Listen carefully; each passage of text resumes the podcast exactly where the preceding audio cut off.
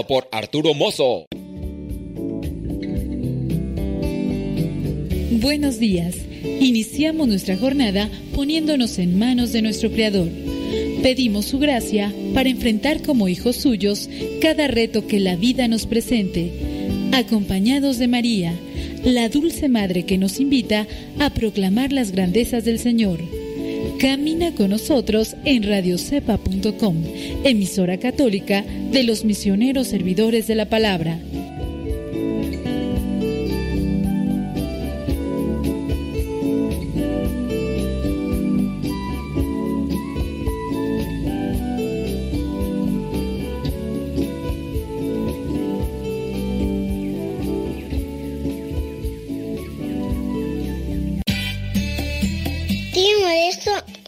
es que me gusta escuchar mucho Nano Sepa.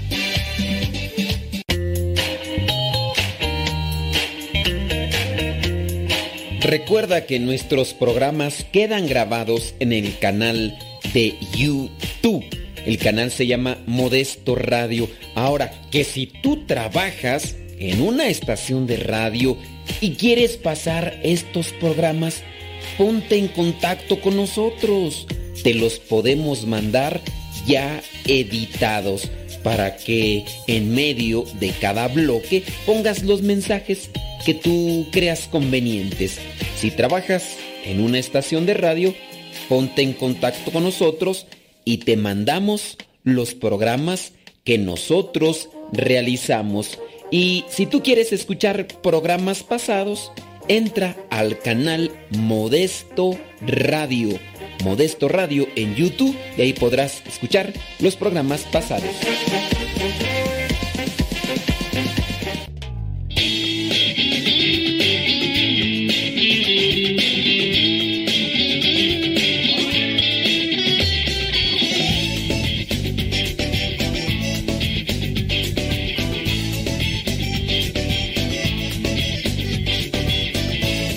Me dijo que me fuera a la derecha, a la derecha, a la derecha. Jesucristo me dijo que me fuera para la izquierda, para la izquierda, para la izquierda. Jesucristo me dijo que me fuera para atrás, me voy para atrás, me voy para atrás. Jesucristo me dijo que me fuera hacia adelante, me voy para adelante, me voy para adelante. Jesucristo me dijo que me fuera a la derecha, a la derecha, a la derecha. Jesucristo me dijo que me fuera para la izquierda, para la izquierda, para la izquierda. Jesucristo me dijo que me fuera para atrás, me voy para atrás Jesucristo me dijo que me fuera hacia adelante. Voy para adelante, me voy para adelante. Donde Él me llame, donde lo precise, estaré. Y si es necesario, su nombre en la luna proclamaré.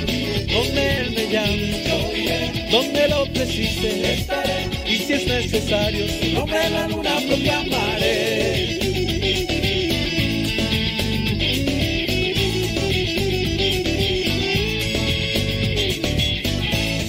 Me dijo que me fuera a la derecha, a la derecha, a la derecha. Jesucristo me dijo que me fuera para la izquierda, a la izquierda, para la izquierda. Jesucristo me dijo que me fuera para atrás. Buenos días, criaturas del Señor. Bendecida al Señor, chamacos.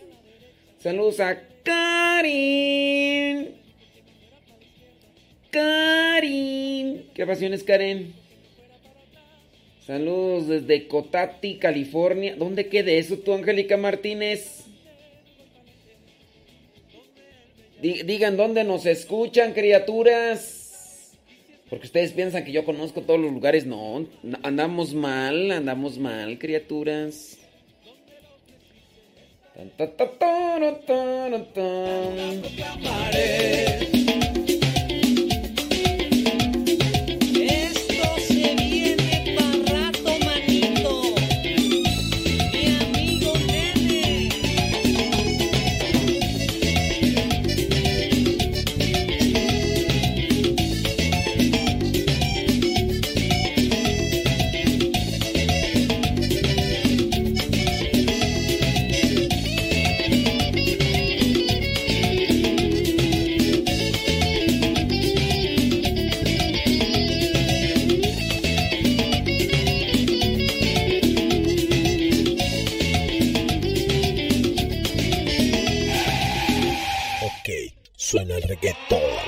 Vamos todos moviendo a la derecha, vamos todos moviendo para la izquierda.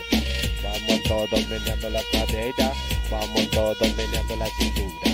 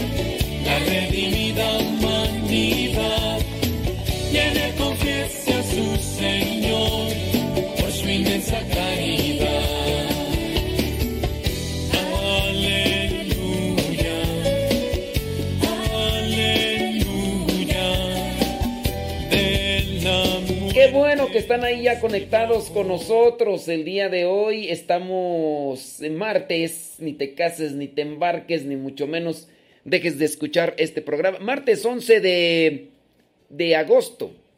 ¿Sí, verdad? Sí. Martes 11 de agosto, en vivo y a todo color, transmitiendo acá desde Texcoco, Estado de México, donde son ah, en este momento las 8 de la mañana con 3 minutos ya, casi. Allá en California eh, son las 6 de la mañana con 3 minutos. En New York son las em, 9 de la mañana con 3 minutos. Muchísimas gracias a los que madrugan y siguen este programa. Gracias a los que recomiendan el programa. Muchas, pero muchas gracias. Gracias a los que nos siguen ya desde hace algún tiempo. Gracias. Saludos, dice. Saludos, dice Angélica Martínez, dice que está ya cerca de Santa Rosa, California y Petaluma, en un pueblito muy, pero muy pequeño, dice, donde está nuestra casa. Mira nada más, dice que está con un café y un panecito, santo Dios. Oye, allá está mi casa. Fíjate, yo nada más, entonces voy a ir, eh, ¿cómo se llama el pueblecito? Se llama, ¿cómo se llama tú? Está, dice que a una hora de San Francisco se llama Cotati, California. Ya tengo mi casa, no sabía. Yo, yo voy por las, voy, yo voy a ir por las escrituras, va, pues de una vez ya dicen que ya tengo.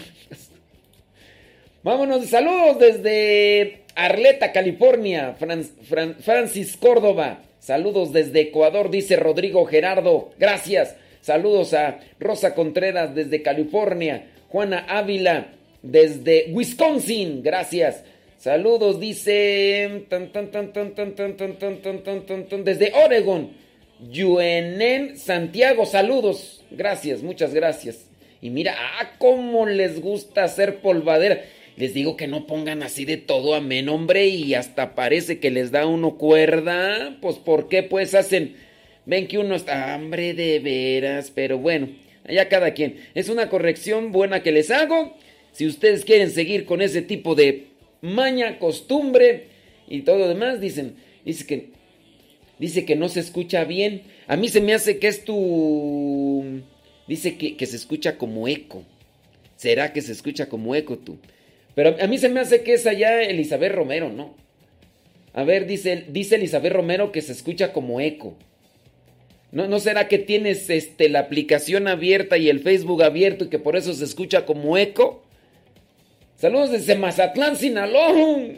Dice Araceli Castañeda, Beto Ávila, desde Phoenix.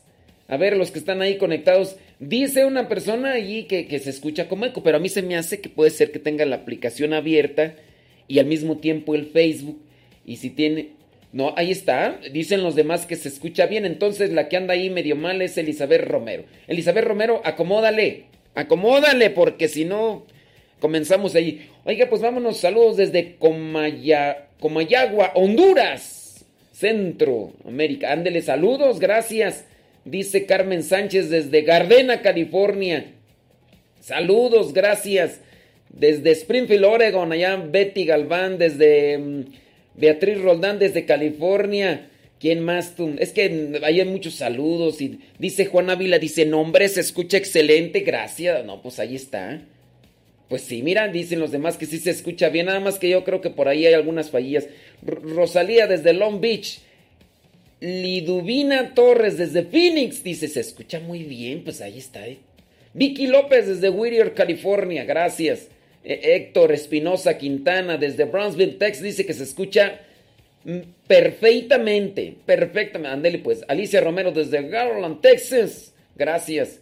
En Rivers ahí está Nayebe, dice, hoy se levantó temprano, quién sabe qué pasó. Saludos, dice que yo dicen que sí escuchan muy bien. Sí, yo muy posiblemente abrieron la aplicación, están escuchando ahí directamente en la página y luego le abren el Facebook, dijo aquella. Y, y pues ya, saludos hasta Pacoima, dice Kelly López. Gracias. Rigoberto García en Brooklyn, New York. Ándele, póngale ahí donde nos escucha. Eso también es importante para nosotros, para saber hasta dónde estamos llegando. Saludos hasta Los Ángeles, dice María Nubia, hasta Los Ángeles, California. Ándele. Oiga, vámonos con, con noticias agradables. ¿Qué le parece? noticias agradables. Oiga, que bautizaron a las niñas, aquellas que, que les hicieron una operación. No sé si te acuerdas que les comenté que unas niñas que estaban, pues, son siamesas. Ellas nacieron con la cabeza pegada, o sea, dos niñas con la cabeza pegada, pero también con el cerebro. Es, es, todavía cuando está el cráneo solamente, bueno, hacen una separación del cráneo y listo. Pero aquí era también el cerebro que estaba pegado, entonces era una operación tremendamente complicada. ¿Y quién se aventó esta operación? Bueno, se la aventaron ahí en el, en el Vaticano, allí en el hospital este Bambino, en el hospital pediátrico el pasado 7 de julio, el hospital pediátrico Bambino. Bambino, si, si no mal recuerdo, significa niño, ¿no? Sí, se, significa niño, entonces en ese hospital pediátrico de, de ahí de, de, Roma, dice, las niñas originarias de la República Centroafricana, dice, fueron ahí separadas y después dice, y se, ha, se han trasladado al centro sanitario del Vaticano para realizar el, el complejo eh, procedimiento médico. Dice la noticia publicada y ya ta, ta, ta, ta, ta, lo demás. Bueno, las niñas Ervina y Prefina están unidas por la cabeza. No, pero eso ya pasó, tú, es, que ya, fueron bautizadas. Déjame ver aquí la noticia porque aquí me está dando lo que... Dice, han difundido la foto. Ta, ta, ta, no, eh, pero ya fueron bautizadas. Aquí me está dando la noticia de... Dice, se ha bautizado en Santa Marta las dos siamesas separadas en el hospital Bambino. Y... Y bueno, ya, e, esa es la noticia. ya este... Es que aquí me está otra vez dando la nota, hombre, pues sí, ya la habíamos visto. Bueno, ya, ya las bautizaron a las chamaquitas, qué bueno, bendito sea Dios, y ya. Vámonos a otra noticia. Esta noticia está un poquito más larga. Mira, encontró a un bebé enterrado vivo y después se volvieron a encontrar 20 años después. Mayo del año 1998, Asita Milania rechaza la invitación de su amiga a una clase de salsa no sabe por qué, pero prefiere salir a correr con sus eh, perritos por las montañas cercanas. Dice, además ha estacionado su coche una calle antes de donde solía estacionarse durante los últimos ocho años que iba a ese lugar y se pone una camiseta con un eslogan que habla de ayudar a los huérfanos. Toda la cadena de eventos confirma su creencia de que no hay coincidencias en la vida. Dice, por muchos años había rechazado ¿Para qué Dios le dijera que podía hacer por los niños abandonados cuyo destino siempre la había tocado? Estaba involucrada en obras de caridad y recaudación de fondos para orfanatos, pero aún sentía que podía hacer más.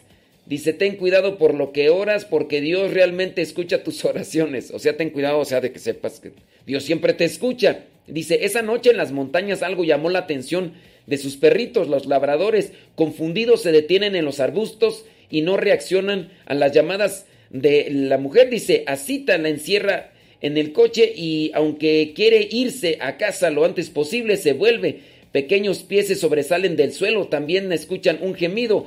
El niño no tiene más de tres horas de vida, está envuelto en una toalla azul, colocado en un foso poco profundo y cubierto de tierra. El cordón umbilical sobresale de su vientre, Asita inmediatamente se limpia la boca y la nariz del bebé y pide la ayuda. Entonces corre hacia la carretera, detiene un vehículo que pasa por ahí y le pide al conductor que avise a los servicios, servicios apropiados. Bueno, pues esta persona encontró a ese bebé y tiempo después se vuelven a encontrar 20 años después porque ya el niño pues obviamente lo que tuvieron que llevar a instancias para que cuidaran de él y se dio este encuentro dice y fue en el 2000 y bueno dentro de esas cosas que son buenísimas y que hay que estar siempre atentos a lo que nos dice el Señor.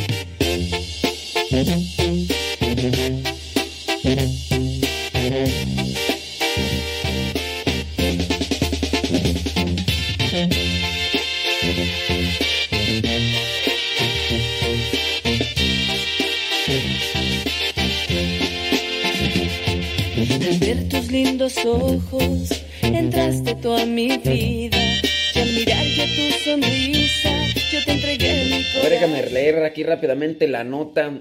Dice Matthew Christian Whitaker eh, se entera de lo sucedido, estaba conduciendo con su madrina, dice, como él añade siente resentido. Ah, este es otro testimonio. El bebé es llevado al hospital, se recupera rápidamente, lo que el entonces director del departamento maternal de Huntington Memorial Hospital en ese momento llamó un milagro. Los medios de comunicación, siguiendo al personal del hospital, llaman al recién nacido Baby Christian. Y los estadounidenses, conmovidos por la historia, envían juguetes, ropa y dinero. Asita quiere cuidarlo, pero sabe que podría ser peligroso. Cualquiera eh, que lea un periódico con el artículo sobre el tema o vea el programa de televisión con ella sabría cómo encontrar al niño. En unos meses el pequeño es adoptado, Asita pierde el contacto con él al principio trata de luchar para mantener ese contacto, pero después algunas negativas y pues se da por vencida. Sospecha que el niño no sabe cómo fueron los primeros días de su vida y tiene razón. Sin embargo, está convencida de que lo encontrará algún día. Toda esta historia se convierte en un impulso para que ella cree una organización benéfica que ayude a los huérfanos de todo el mundo. Y ahí dice el nombre Asita y el baby Christian Matthew Christian Whitaker se enteran de los de lo que le sucedió en el 2017. Estaba conduciendo, dice, con su madrina cuando ella comenzó la conversación. ¿Alguien alguna vez te contó la historia real sobre cómo te encontraron? Le dijo la madrina. le dijo, no, siempre fue un misterio para mí. Después la madrina le contó todo. Dice, como él añade, no siente resentimiento hacia la persona que lo abandonó. Dice, el 18 de mayo del 2018, Asita y Matthew se convierten en protagonistas de un programa de radio y ahí es donde se encuentran y pues bueno, son de las cosas que la radio puede hacer buenas, ¿verdad? ¡Ave María Purísima! Dice, este día es un sueño hecho realidad para mí, dice, lo he estado esperando durante 20 años Eres exactamente como te imaginaba. Dice Asita. Pensaba cómo serías de alto y todo lo demás. Gracias por venir a mi vida. La cambiaste. Y ahí se encontraron este niño que le llamaron Baby Christian. Matthew Christian. Yo contigo continuar y contigo quiero estar para cumplir lo del altar en la salud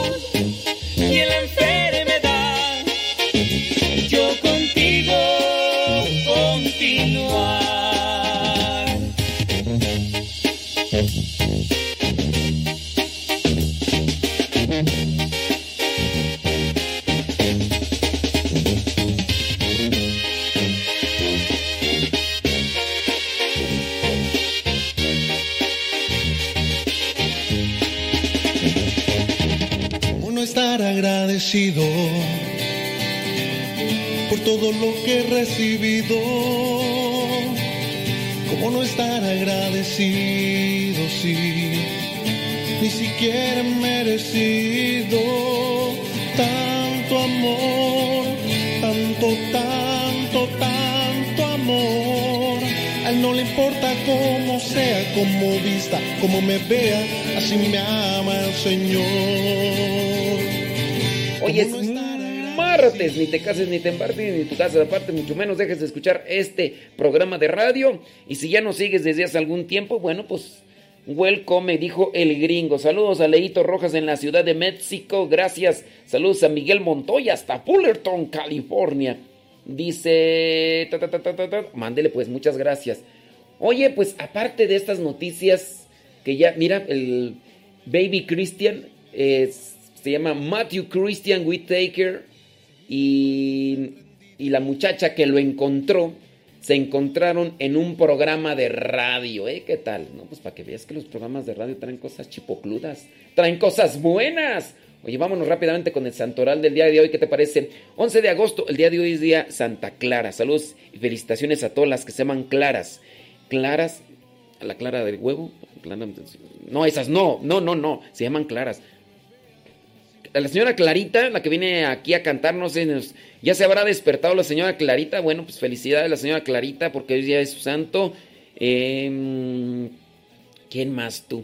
A la hermana Clara religiosa que está, si no me equivoco, en Chile. También saludos, felicitaciones. Si hay alguno de ustedes que se, alguna de ustedes que tenga el nombre de Clara, pues muchas, pero muchas felicidades. Bueno, ahorita vamos a hablar un poquito más sobre Santa Clara. Santa Clara que siguió a San Francisco llevando una vida mm, rígida, eh, de sacrificio, de mortificación y, y demás. Murió allá en el año 1253, Santa Clara de Asís. El día de hoy también se recuerda a San Alejandro. Alejandro dice de sobrenombre Carbonero, obispo que a partir de la filosofía alcanzó la inminente ciencia de la humildad cristiana y elevado por San Gregorio, dice, a la sede episcopal de aquella ciudad de Comana en el Ponto, dice, fue célebre no solo por su predicación, sino también por haber sufrido el martirio por el fuego, es decir, murió así quemado, achicharrado, como en este caso San Lorenzo, ¿se acuerdan que ayer fue San, San Lorenzo, este diácono mártir? Y oye, fíjate, una de las cosas aquí características dice que a partir de la filosofía, del estudio de la filosofía, alcanzó eh, la humildad cristiana. Y eso es lo que a veces pasa, todo lo contrario. Me ha tocado conocer a un- algunos muchachitos que se meten ahí al- a estudiar filosofía y letras ahí en la UNAM. Uy, de repente se sienten el último vaso de agua en el desierto, criaturas, y uno dice, espérame tantito. O no, no falta, no falta que en algún momento, dicen, eh, comienzan a conocer supuestamente la verdad y empiezan ahí a discriminar y todo. Y uy, pues perdóneme, lejos de alcanzar la humildad, se adquiere la soberbia. Ándele, pues, dice Miguel Montoya que va a viajar y que pide oración. Bueno, pues que el Señor te acompañe y que manejes bien. Y si te sientes dormir, mejor eh, tienes que estacionarte y descansar un rato. No te hagas el valiente, ¿ok? Adiós rogando y con el mazo dando. Dios nos cuida, pero también nosotros hay que cuidarnos porque hay veces que nosotros somos medios imprudentes, por no decir mucho, pero que Dios te acompañe, Miguel Monte, échale ganas y, y cuídese mucho. Eh, el día de hoy también la iglesia tiene presente a Santiburcio, te llamas Tiburcio, allá en Roma. Santiburcio dice, eh, Santiburcio mártir, cuyas alabanzas cantó al Papa San Damaso, murió allá en el siglo IV. Te llamas Tiburcio, felicidades Tiburcio. Allá en Roma también se recuerda a Santa Susana. Dice que bajo cuyo nombre, celebrado entre los mártires en los anales antiguos en el siglo IV, fue dedicada eh, a Dios la basílica de título de Gallo junto a los Fermas Diocleciano. Bueno, pues allá en el siglo VI, Susana. También eh, Rufino Rufino murió, dice mártir, allá en el siglo IV. San Casiano, obispo, murió allá en el siglo IV también. San Taurino murió allá en el siglo V. Eh, también Santa Atracta murió allá en el siglo V. San Equicio, San Equicio dice murió, dice allá en el año 571. San Gauguerico murió, dice, allá en el año 625. Yo digo los años para que ustedes vean, a pesar de que es que hay personas que piensan que solamente hay un San Francisco de Asís y ya no hay otros santos. No, hay muchos santos que pueden llevar también ese nombre y por eso hay que revisar de qué año. También, eh, por último, Santa Rusticola. Ella fue una abadesa, monja, dice casi murió casi de 60 años, durante casi, ah, fue monja durante casi 60 años, murió en el año 632. Yo les menciono los santos para que si ustedes tengan la inquietud, si es que tú te llamas Rusticola, bueno, pues, pues sepas que si hay una santa con ese nombre y que tú investigues sobre su biografía, qué fue lo que hizo esta santa para cumplir con la o por cumplir con la voluntad de Dios y alcanzar la santidad. Eh, te llamas Gauguerico, te llamas Equicio, te llamas Atracta, te llamas Taurino, te llamas Casiano, te llamas Rufino, te llamas Susana, te llamas Tiburcio, te llamas Alejandro, te llamas Clara. Bueno, pues ahí, ahorita vamos a hablar un poquito de, de Santa Clara, pero sí, mira, trata de revisar lo que es la biografía. Es muy fácil en la actualidad con esto del uso del Internet buscar lo que vendría a ser la biografía, la historia de Santo. Solamente puedes poner ahí en el internet Santoral del día de hoy. Y yo te invito para que busques en lo que vendría a ser esto que se le llama martirologio, que es el documento oficial de la iglesia donde están los santos y los beatos del día. Busca martirologio romano y ya el martirologio romano, pues ahí trae todos los días de el año civil y en cada año pues designa a beatos y santos. Solamente tienes que mirar, ¿verdad? Que sea un martirologio actualizado porque por ahí hay andan algunos todavía del año 2000, pero tú sabrás muy bien que del 2000 para acá al 2020 pues sin duda también ya se han canonizado algunos de los santos que antes eran beatos y se han canonizado y también puede ser que las fechas hayan cambiado, pero ahí también puedes encontrar lo que vendría a ser en internet las biografías de estos santos para tener una referencia de cómo alcanzar la santidad, de cómo cumplir con la voluntad de Dios, que en otros momentos yo lo he referido. El decir santos, estamos hablando de héroes de la fe, aquellos que que se esforzaron y lucharon y salieron victoriosos en cumplir con la voluntad de Dios. Bueno, criaturas, pues ahí está el santoral del día de hoy. Si ustedes están ahí con estos nombres, tienen alguno de estos nombres, pues muchas felicidades. Si están cumpliendo años, pues ¿qué quieren que les diga? Pues que Dios los bendiga, échenle galleta y a seguir para adelante caminante y, y todo lo demás. Oye, estaba mirando por ahí algunas de las cosas y encontré un artículo que se me hizo interesante. Se llama 10 hábitos de las personas felices. ¿Tú eres feliz o solamente sonríes? ¿Tú eres feliz o solamente sonríes? Ahorita, regresando a la pausa, vamos a mencionar cuáles son aquellas cosas que hacen las personas felices.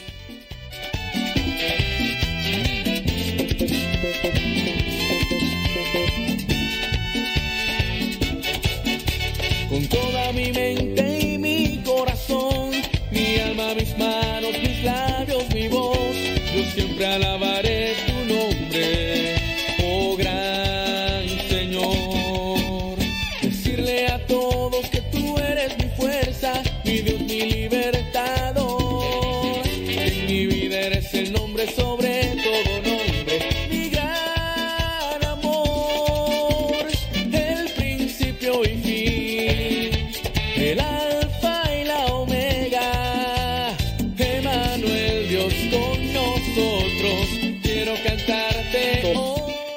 Los mensajitos que nos dejan en.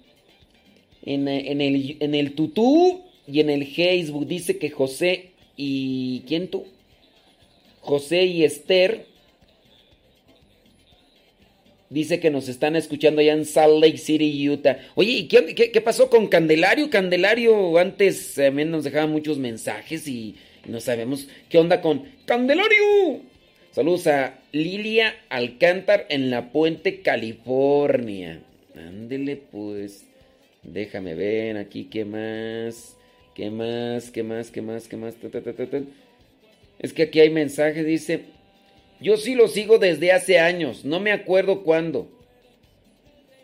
Dice, pero el, el Señor me sanó de bipolaridad escuchando su programa. ¿En serio? ¿En serio tú crees que el programa te ha ayudado a salir de tu bipolaridad? Mira, que son de las cosas que nos motivan y nos alegran. Sí, sí nos hemos encontrado por ahí en, en algunos casos de las personas que dicen, no, hombre, si yo antes era así, así, así, así. Y ahora esto y lo otro, aquello. Bendito mi Dios, ¿verdad? Bendito mi Dios. Yo dije que ahorita iba a decir de lo de las personas felices, ¿verdad? Pero ahorita nos vamos a ir con, con Santa Clara de Asís. Los datos de Santa Clara, rápido, así, ta, ta, ta, ta. Y después podemos irnos a los hábitos de las personas felices. ¿Tú eres feliz o solamente sonríes, criatura? Porque hay veces que nada más sonrimos, sonreímos de dientes para afuera, ¿verdad? Y, y por dentro todos amarguritas. Uy, criatura. ¿Qué pasiones, Gerardo? Gerardo Narváez, no, Nevares. Ándale. Órale pues. Ahorita regresamos, criaturas. Dejen ahí su mensajito. No, pues de veras, pónganos esos, esos testimonios si creen que, que Dios les ha ayudado a través de este programa pichurriento, dicen algunos.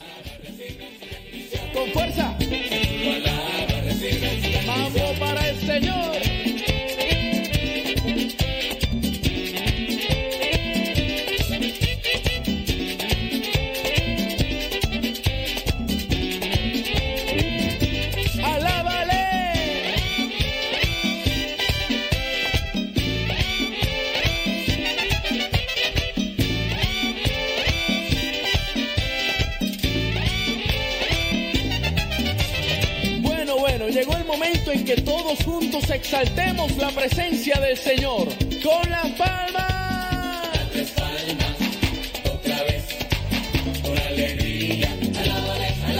Muy bien, ahora vamos a mover todos nuestro cuerpo en alabanza a nuestro Señor. Dice.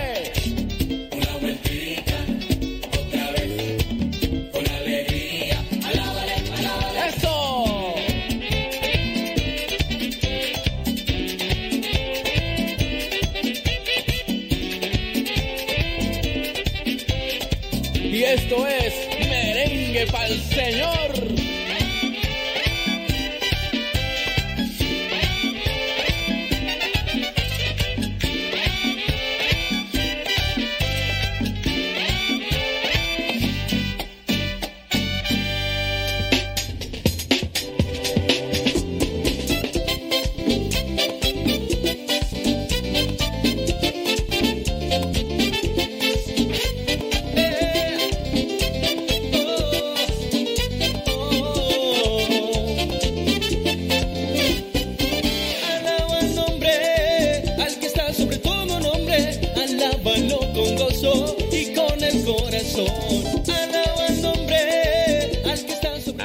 Pues, no, pues sí, saludos. No, pues es que avisa, compadre, porque de repente uno dice, no, no me, habré, no me habré equivocado de estación. Sí, pues no. Oiga, le dije yo que iba a regresar, ¿no? Con los hábitos de las personas felices. Pero antes de eso, creo que un santo, si no es alegre, es un triste santo. No es una frase mía, es una frase de Santa Teresa de Ávila. Dice, los santos tristes, ah, qué tristes santos, por decir, ay, pobrecitos, ¿verdad? Oye, y hablando de las cosas, mira, bueno, no voy a decir el nombre completo, pero sí, dice Miriam, dice, yo lo sigo desde hace años, no me acuerdo, dice, pero sé desde que, dice que hace mucho tiempo, dice, gracias a su programa, Dios me sanó de bipolaridad. Y quieras o no, eso me motiva, me anima. Habrá algunas personas a las que sí las hago enchilar, enojar, emberrinchar, enmuinar y, y todo lo demás. Pero mira, pues allá cada quien, digo, pues si te hace enojar el programa y no te gusta, pues cámbiale. Y si en su caso, tú como Miriam, que dice que ella sufría de bipolaridad, pero que dice que ha sentido que gracias al programa Dios le ha ido sanando, gloria a Dios, gloria a Dios. Como aquella también aquella señora que estaba en depresión por diferentes cosas que le había hecho el viejo y demás, y que dice que escuchando el programa salió de la presión, gloria a Dios. Así que si ustedes tienen algún testimonio de esos, pues compártanlos, hombre, pues ¿qué les cuesta? Pues a mí me motiva y me anima para decir, mira, pues no voy tan mal, tú ya por lo menos eh, hemos sido instrumentos de Dios en algún modo. Y ahí echándole galleta aquí al programa, pues sí. Yo sí he sabido pues de algunas personas por ahí que, que se me han compartido, si no, dice la tristeza y luego más en estos tiempos, ya ves cómo andamos en estos tiempos dice, me motiva. Bueno, si tienen algún testimonio como miran que comparte ahí que dice que, que, que Dios la sanó y que por medio de este programa ha encontrado eso, pues bueno, adelante, caminante, compártalo, porque nosotros también necesitamos saber. Oiga, rápidamente vámonos con saludos, dice Andere, pues gracias. Es que ahí me están mandando saludos, pero no me dicen dónde nos escuchan. Póngale ahí dónde nos escuchan, criaturas. Vámonos rápidamente con Santa Teresa. No, ¿cuál Santa Teresa? Tú, Santa Clara. Santa Clara. Es que estoy acá leyendo. Estoy del tingo al tango. 11 de agosto se celebra la fiesta de la cofundadora de las hermanas Clarisas. Pobres. Y primera abadesa de San Damián, Santa Clara de Asís. Son cinco datos. Primero, es patrona de la televisión y las telecomunicaciones. Usted me dice, pero ¿a poco ya en el tiempo, aquel tiempo había televisión? No. A finales de los años 50, la televisión se estaba convirtiendo en una de las formas de comunicación más importantes de la sociedad moderna. Por ello, el Papa Pío XII quiso ofrecer la bendición y protección de la Iglesia para esta nueva tecnología. Así, en el año 1958, la Carta Apostólica eh, proclamando a Santa Clara patrona de la televisión. No es, no es porque ella miraba televisión y miraba puras cosas santas. No, no había ni televisión en aquellos tiempos, pero el Papa Pío XII la declaró patrona de la televisión. Acuérdense que cuando se declara patrono o patrona no, es, no quiere decir como tal que, que tienen una conexión con aquello, sino que se les da lo que vendría a ser como que un, una referencia, buscar las cosas en la santidad, así como estos santos patrones son designados. En esta se proclama que la Iglesia apoya la innovación tecnológica, el avance y recomienda el uso de la tecnología moderna para la proclamación del Evangelio. Reconoce que la televisión es capaz tanto del bien como del mal, por lo que quiere que tenga un santo patrono para la protección espiritual, siempre una referencia. El Santo Padre eligió a Santa Clara de Asís del siglo XIII por el siguiente motivo. Cuenta la historia que en una Navidad Santa Clara estaba enferma y no podía salir de su cama para asistir a la misa. Sin embargo, milagrosamente Dios le dio una visión de la Eucaristía en su convento en tiempo real. Así, una visión. Algo parecido a lo que podría ser una televisión espiritual. Por eso es que se designó a Santa Clara como santa patrona de la televisión, porque no podía. Bueno, pues ahorita ustedes, muchos de ustedes, no sé si todavía no tengan, oye, algo raro está pasando, ¿no? Porque a lo mejor no sé si será el temor o no sé qué será. En algunos lugares ya están abriendo para participar, eh, los templos están abriendo para participar de, de la misa y todo lo demás, pero pues están participando menos personas de las que podrían participar. ¿Será el temor de, ay, el contagio? No lo sabemos, pero sí es algo medio, medio curioso que está dando por ahí. Dato número dos, eh, Santa Clara fue gran amiga de San Francisco de Asís. En la audiencia general del 15 de septiembre del año 2010, el Papa Benedicto XVI afirmó que para Clara, sobre todo al principio de su experiencia religiosa, Francisco de Asís no solo fue un maestro cuyas enseñanzas seguir, sino también un amigo fraterno. Cuando Clara tenía 18 años, San Francisco acudió a la iglesia de San Giorgio de Asís para predicar durante la cuaresma. Clara, después de escucharlo, sintió en su interior una llama que encendió su, su, corazón y pronto le hizo suplicar a San Francisco que le ayudara a vivir también según el modo del Santo Evangelio. San Francisco, que enseguida reconoció en Clara una de sus de esas almas escogidas destinadas por Dios por, para grandes cosas, prometió ayudarla y se convirtió en su guía espiritual. En el año 2000, 1212, Clara huyó de su casa y se encaminó hasta Italia, donde entró a formar parte de la Orden de los Hermanos Menores. Clara prometió obedecer a San Francisco en todo. Tiempo más tarde ella y sus seguidoras se trasladaron al convento de San Damián, donde, donde, Santa Clara permaneció 41 años hasta el día de su muerte. En ese mismo año Santa Clara y San Francisco de Asís fundaron la segunda orden franciscana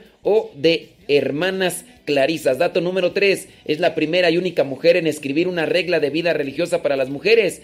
Benedicto XVI indicó que Clara fue la primera mujer en la historia de la Iglesia que compuso una regla escrita sometida a la aprobación del Papa para que el carisma de Francisco de Asís se conservara en todas las comunidades femeninas que ya se iban fundando en gran número en su tiempo y que deseaba inspirarse en el ejemplo de Francisco y de Clara. Su, su decisión de escribir una regla fue una desviación radical de las normas religiosas de su tiempo. Solo después de insistir, el Papa Inocencio IV lo aprobó dos días antes de la muerte de la santa. Es decir, el, eh, muy bien. Cierto día tenía, dato número 4, hizo sorprendentes milagros con panes. Cierto día tenía un solo pan para 50 hermanas clarisas. Santa Clara lo bendijo y rezando todas, todas juntas el Padre Nuestro, multiplicó el pan y lo repartió con sus hermanas. Luego envió la otra mitad a los hermanos menores. Antes, ante esto dijo, aquel que multiplica el pan en la Eucaristía, el gran misterio de la fe, ¿acaso le faltará poder para abastecer de pan a sus esposas pobres?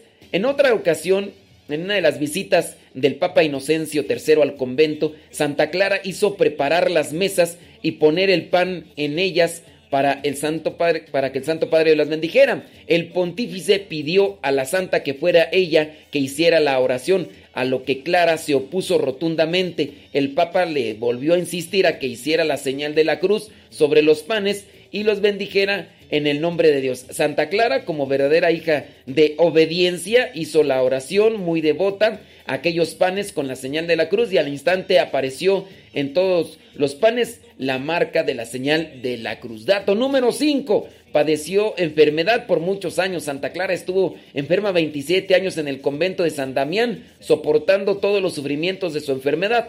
En su lecho bordaba, hacía costuras y oraba sin cesar. Fíjese, o sea, a pesar de que estar enferma y estar ahí en la cama, dijo, pues aquí se pueden hacer muchas cosas. Digo, ciertamente hay enfermedades que a lo mejor nos pueden impedir de hacer cosas, pero yo me acuerdo de el padre Jorge Lorin, que se encontraba en el hospital y en una de las fotos que compartían antes de su muerte, en Gloria esté, eh, las fotos que decían, dicen, miren, ni en el hospital el padre Jorge Lorin descansa. Y ahí estaba en la, en, la cama el padre Jorge Lorin y tenía ahí medio recostado, así con unas, unas almohadas así que lo hacen. Y tenía ahí una computadora, dice, Dice, lo único que puede hacer desde la cama, dice, es ofrecer el sufrimiento y el dolor que está padeciendo, pero al mismo tiempo, dice, se está dando ese tiempo para contestar los correos y mensajes que le llegan. Y ciertamente yo una, una alguna ocasión le escribí así al padre Jorge Lorin, haciéndole un comentario y alguna pregunta, y me responde, y me responde y me dijo algunas cosas y ahí tengo el correo uh, guardado y digo, diga, nada más, santo Dios, bueno, pues son de esas cosas que se pueden hacer. Oiga, usted, usted así se limita, digo, dentro de la enfermedad, o también ha hecho algunas cosas que pudiera ser dentro de aquello, que podría ser como una enfermedad o, o mm, inmovilización que a veces tenemos. No, pues no puedo ir a trabajar. Oye, ¿no podrás hacer algo allí, ahí en ese lugar donde estás así? No, no sé, alguna referencia como lo que está haciendo Santa Clara. El Papa la visitó, dice el Papa la visitó dos veces y exclamó, ojalá yo tuviera tan poquita necesidad de ser perdonado como la que tiene esta monjita. Cardenales y obispos iban a visitarla y pedirle consejos. San Francisco ya había muerto, pero tres de los discípulos preferidos de San Francisco, Fray Junípero, Fray Ángel y Fray León, le leyeron a Clara la pasión de Jesús mientras agonizaba. La santa repetía diciendo, desde que me dediqué a pensar y meditar en la pasión y la muerte de nuestro Señor Jesucristo, ya los dolores y sufrimientos no me desaniman, sino que me consuelan. Ándele pues.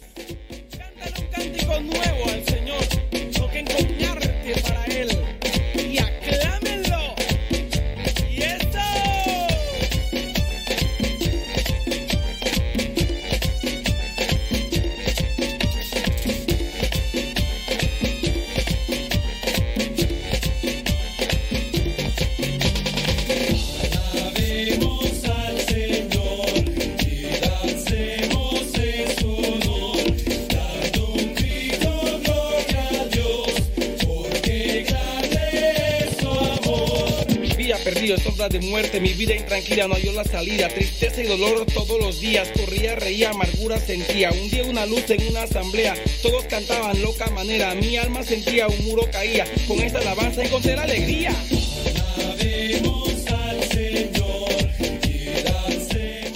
Tan, tan, tan, tan, tan, Marcos, Marcos Olea. Oye, no he podido ahí checar los mensajes yo sé que algunos de ustedes van a decir, ¿a poco no tienes tiempo para revisar los correos? Mira, que sí lo miré, pero que no, que la verdad que no he tenido así tiempo para, para revisarlos y contestarte. Dame chancecito y a, ver si... Hoy todavía tengo algunas cosillas ahí, terminando esto, tengo que hacer más ahí, pero... Este... Dame chance y ahí te voy a contestar tu correo, ¿eh? Sí, Marcos Olea. Saludos, dice, dice, a ver si acá sí alcanzo saludos, dice Leticia Gómez desde Ojo Seco, Guanajuato. Pues es que no es que no quiera, lo que pasa es que hay veces que no, no alcanzo a ver. Saludos, Angélica Martínez.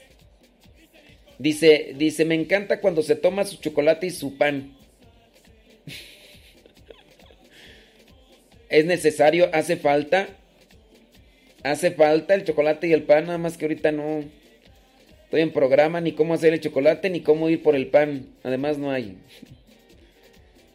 Saludos, Olivia Flores. Dice. ok, muchas gracias. Ándele, pues. Vientos huracanados. Déjame ver por acá tú. Ah, iba a compartir lo de los mensajes de la felicidad. Sí es cierto. Espérame tantito, hombre. Sí, ah, nada más deja chance. Pues es que aquí hay un montón de todo, hombre. Déjame ver, déjame ver, déjame ver por acá. Brinco, salto. Ok, muy bien. Ándele, pues. Déjame ver, déjame ver. Estoy, espérame tantito, que aquí no alcanzo.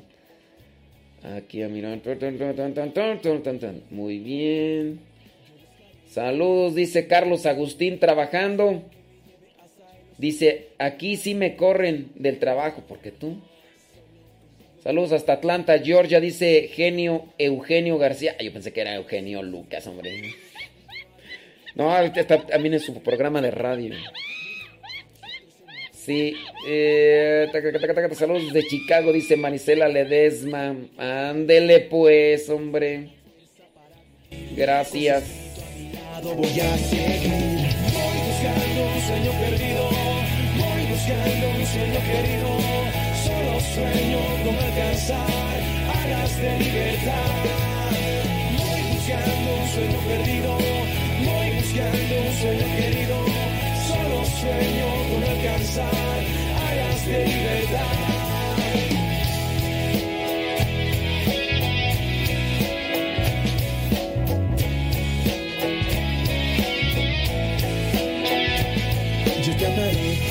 Que me pueda detener, tú me amarás en esa vida sin igual, me llenarás con todo tu amor y verás que no hay nadie que te ame más que yo. Tú serás mi sol, tu luz brillará Por siempre en mi interior me guiarás día a día. Eres mi alegría. Paso a paso en tu palabra descubro que me amas dentro. El a nacer y estará en cada corazón que lo deje llegar. Su voz será la fuerza para vivir. Con su espíritu a mi lado voy a seguir. Voy buscando un sueño perdido. Voy buscando un sueño querido. Solo sueño con alcanzar alas de libertad. Oiga, estábamos con el tema de los santos y yo dije que iba a compartir hábitos de las personas felices. Dice este artículo, dice, mientras que para Aristóteles la felicidad dependía de uno mismo, para otros, dice, es la búsqueda, el trabajo continuo. Déjame ver. Bueno, hábitos. Ser feliz depende muchas veces de nosotros. Sí, depende muchas veces de nosotros. Si quieres saber cuáles son los hábitos de las personas felices, pon atención a esta lista y analiza en cuántos o con cuántos de estos te identificas. Una persona feliz no critica para morder. Puede criticar para ayudar, pero no para morder. Las personas felices no necesitan criticar, en cambio, sí tienen algo positivo que aportar. Y es que también ahí implica la crítica, la crítica asertiva, la crítica constructiva. Pero cuando hacen una crítica, no lo hacen para herir, o no lo hacen para dañar o humillar. Dicen, oye, ah, mira, espérame, espérame tantitito, pero este, eh, te voy a decir algo, eh, te voy a decir algo. Nomás no te vayas a ofender, eh, no te vayas a ofender, este. Eh, mira, eh, yo pienso que, esto, yo, pienso, eh, no me lo tomes a mal, no me lo tomes a mal. Yo pienso que esto no está bien. Este, ¿por qué no? Mira, eh, así, así. No, mira, pero es una sugerencia, no crees que no, no, es una sugerencia mía, yo así pienso, no sé tú, analízalo, pero yo pienso que quedaría mejor si haces esto, o si te pones esto, o lo otro lo demás. ¿Cómo ves? Este, no, pero no es nada más así, nomás como una opinión. De, buena. Si, no, si, si crees que está mal, no, no, ignórame, no me lo tomes en cuenta. Si te fijas, hay un modo en el que se pueden decir las críticas asertivas y las críticas constructivas. Porque en ocasiones sí hay alguien que siempre te dice, voy a creer, nunca lo haces bien, eres un mediocre, eres un inútil, eres una buena para nada, nunca haces nada bien las, nunca haces bien las cosas y no sé qué, y eso así no te lo he enseñado. Y, y tú dices, pero ¿cuándo me has enseñado? O sea, me estás criticando por algo que hay personas que a veces dicen, no, yo, yo te ayudo siempre. ¿De, ¿De, qué manera me ayudas? Pues te digo en qué estás mal. O sea, sí me dices en que estás mal, en que estoy mal, pero no me dices cómo debo de hacerlo. Ni siquiera me has puesto la muestra. Todo el tiempo se los he dicho. ¿Cuál todo el tiempo? ¿Cuál todo el tiempo?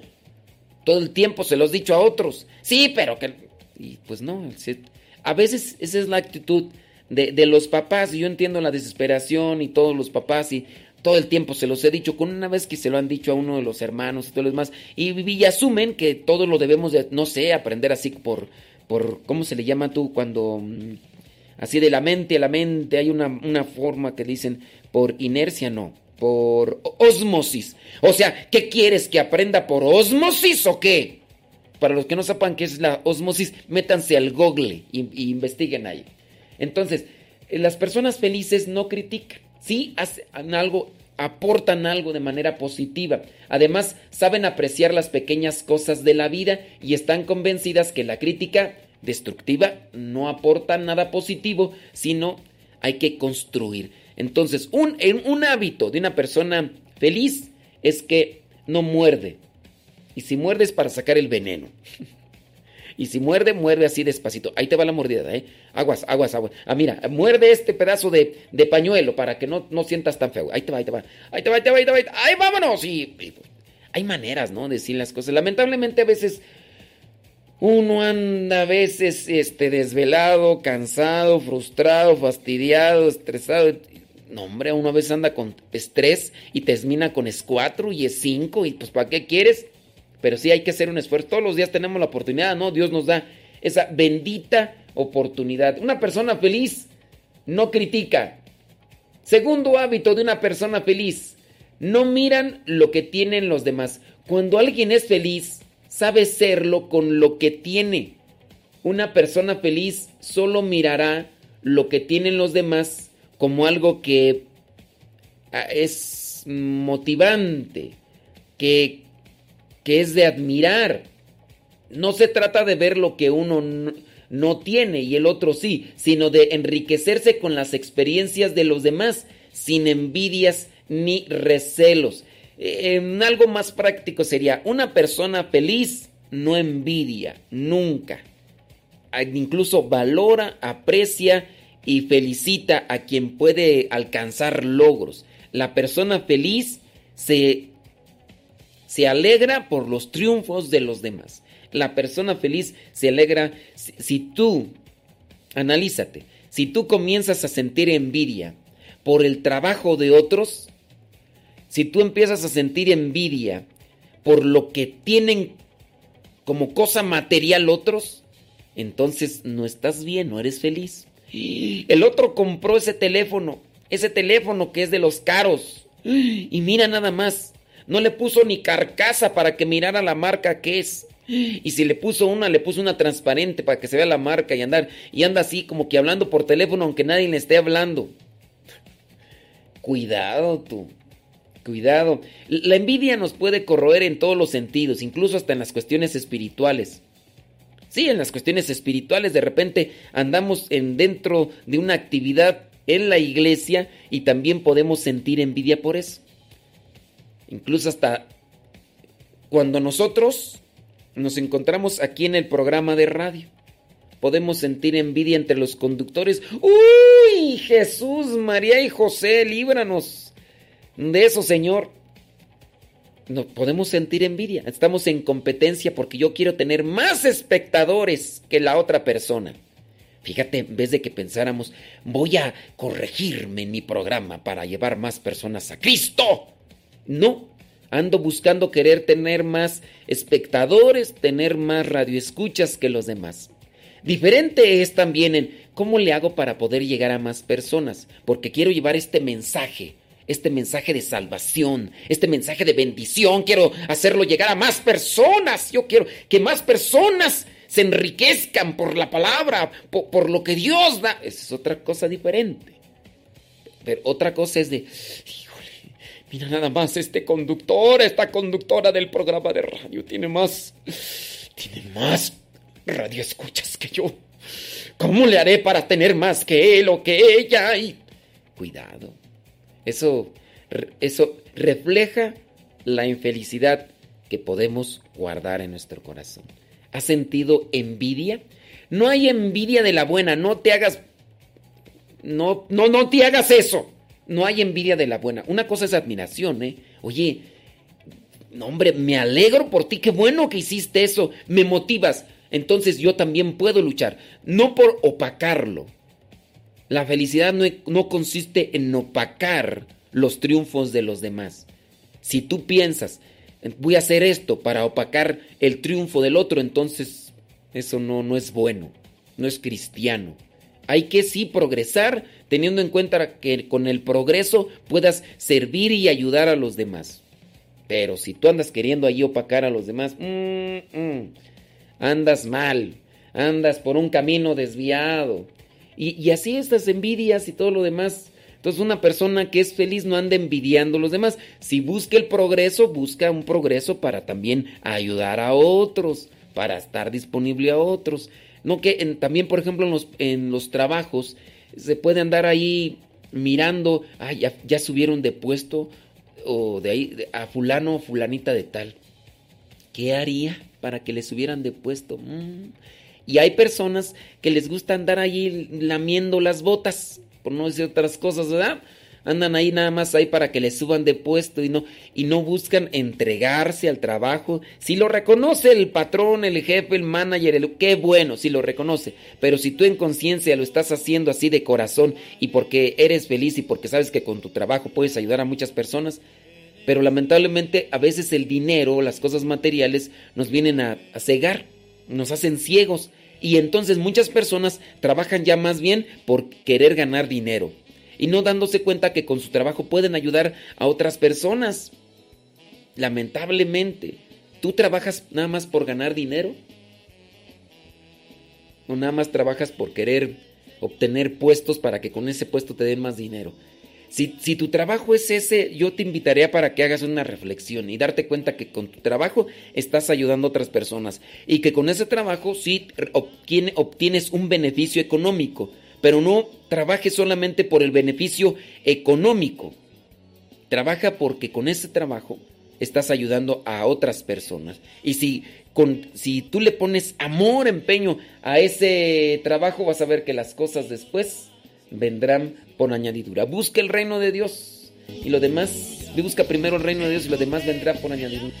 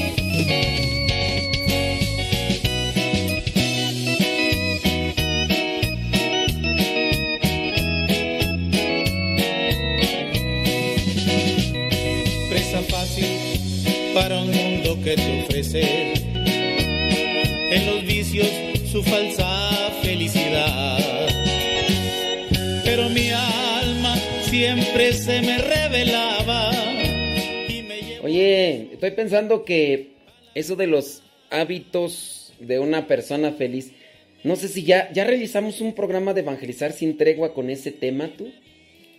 Porque lo que podríamos hacer es llevarlo al programa de evangelizar sin tregua para darnos un enfoque así como que más chipocludo. Déjame ver. déjame, déjame buscar ahí en el En la página, en el programa de Evangelizar sin tregua, si ya hicimos este programa. Hábitos de una persona feliz. A ver. Hábitos de una persona feliz. Feliz como una lombriz. Y vamos a checar ahí a ver qué rollo.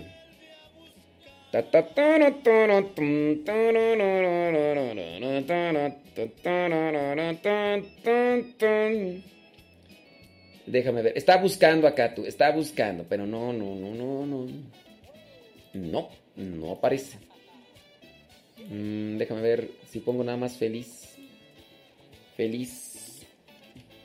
Podría ser, ¿no? Que hagamos ese programa. Dice, hombres, hombres que no harían feliz a una mujer. Mm, mm. Sí, yo pienso que sí vamos a llevar. Es que son varios hábitos. Hábitos que hacen a una... Eh, hábitos de una persona feliz. Em, y podríamos buscar más. Se consienten... sí, yo pienso que sí. Sí, yo, yo pienso que sí. Fíjate que por ahí está eh, mirando un artículo. Dice... Mm, hay un libro extraño, se llama Biblia Satánica. Es interesante desmascarar una estrategia que actúa en contra de nosotros. La Biblia satánica la escribió Anton Sander Levy. Dice, en los años 60, él se autodenominó sumo sacerdote de la iglesia de Satán. Se trata de una obra en cuatro volúmenes. Los, los últimos son una colección de conjuros maléficos y demás. Es una lectura muy contaminante. Dosifican su ideología hasta que la conciencia colectiva la acepte. Obviamente no se le recomienda a nadie, porque pues imagínate si ya desde el título Biblia satánica, en la introducción el autor señala, el satanismo es una alternativa filosófica que rechaza la moralidad impuesta. Sus postulados se pueden resumir en seis. El interés que puede tener para nosotros es que al conocerlos intentemos alejarnos de ellos. Estos vendrían a ser los postulados de la Biblia satánica. Mira, pon atención y vas a ver que algo, algo hay en nuestras, en nuestra mm, no, no idiosincrasia, algo hay en nuestros ambientes, en nuestros ambientes. Mira, chécate los postulados de la Biblia satánica. Dice así. Postulado número uno de la Biblia satánica. El mal no existe. El hombre es un animal que debe reconciliarse con sus instintos. Ese es el primer postulado. El mal no existe. Eso es lo que dice la Biblia satánica. Dice, si me puedes enviar el, dice Nati Macario que si le puedo enviar el Evangelio a su número. Miren, muy sencillo, muy sencillo. Este, mándenme ustedes primero, es que ustedes quieren que les mande yo a su número. Es muy sencillo. En un ratito más, mira, tú estás en la página de, Modesto Radio en Facebook. A ver, Nati, Macario. Ahorita antes de, de avanzar con lo que son los postulados de la Biblia satánica, porque son varias personas que a pesar de que les pongo ahí como, nomás no le agarran la onda. Ahí en, el Facebook de Modesto Radio, busquen las publicaciones, una imagen donde dice el Evangelio en tu WhatsApp. Dale clic a esa imagen. Dale clic. Te va a llevar a una página. En la página, en la página está una imagen y está un link. Y dice, si quieres recibir el Evangelio en tu WhatsApp, dale clic aquí. Le das clic a la imagen o al link y si tú tienes, y si tú lo estás haciendo desde tu celular, se abre en tu celular el número al cual me tienes que mandar un mensajito. Y ya, sin necesidad de que te diga el número, así de sencillo, solamente hay que darle clic. Dale clic así como te digo y si le agarras la onda, pues sabrás que... Mm, sabrás que pues es bien sencillo. Es bien sencillo, nada más darle clic, mira. Y ya. Nada más que hay algunos que no, no le dan clic. Denle clic a la imagen. Ahí dice, dale clic a la imagen y listo. Dice por WhatsApp. así es, ahí por WhatsApp. Entonces, chécale ahí donde dice Modesto Radio. Ahí hay una publicación que dice el Evangelio en tu WhatsApp. Y le das un clic a esa imagen, te lo manda a una página. Y en la página tú le das clic. Ahí donde dice WhatsApp. Y ahí en esa página está la opción para Telegram, está la opción para Spotify, está la opción para iTunes, está la opción para WhatsApp. La que tú quieras y escojas. Y listo. ¿Ok? sigue esas. Sígueme para más instrucciones. sígueme para más recomendaciones. Pues sí, hombre, pues. Ay, Dios mío santo. Dice. ok, muy bien. Este es otro postulado de la Biblia satánica. El segundo, el único Dios que existe, dice el postulado de la Biblia satánica, el único Dios que existe es el hombre mismo. ¿Eh? La adoración ha de ser a uno mismo. Ese es otro postulado de la Biblia satánica. De postulado número 3. Si algunos no entienden qué son postulados, son premisas. Las premisas son como reglas, son como lo general. El postulado, porque si hay personas que no, no entienden. Usted me dice, ay, pero ¿cómo no van a entender? Pues sí, no entienden.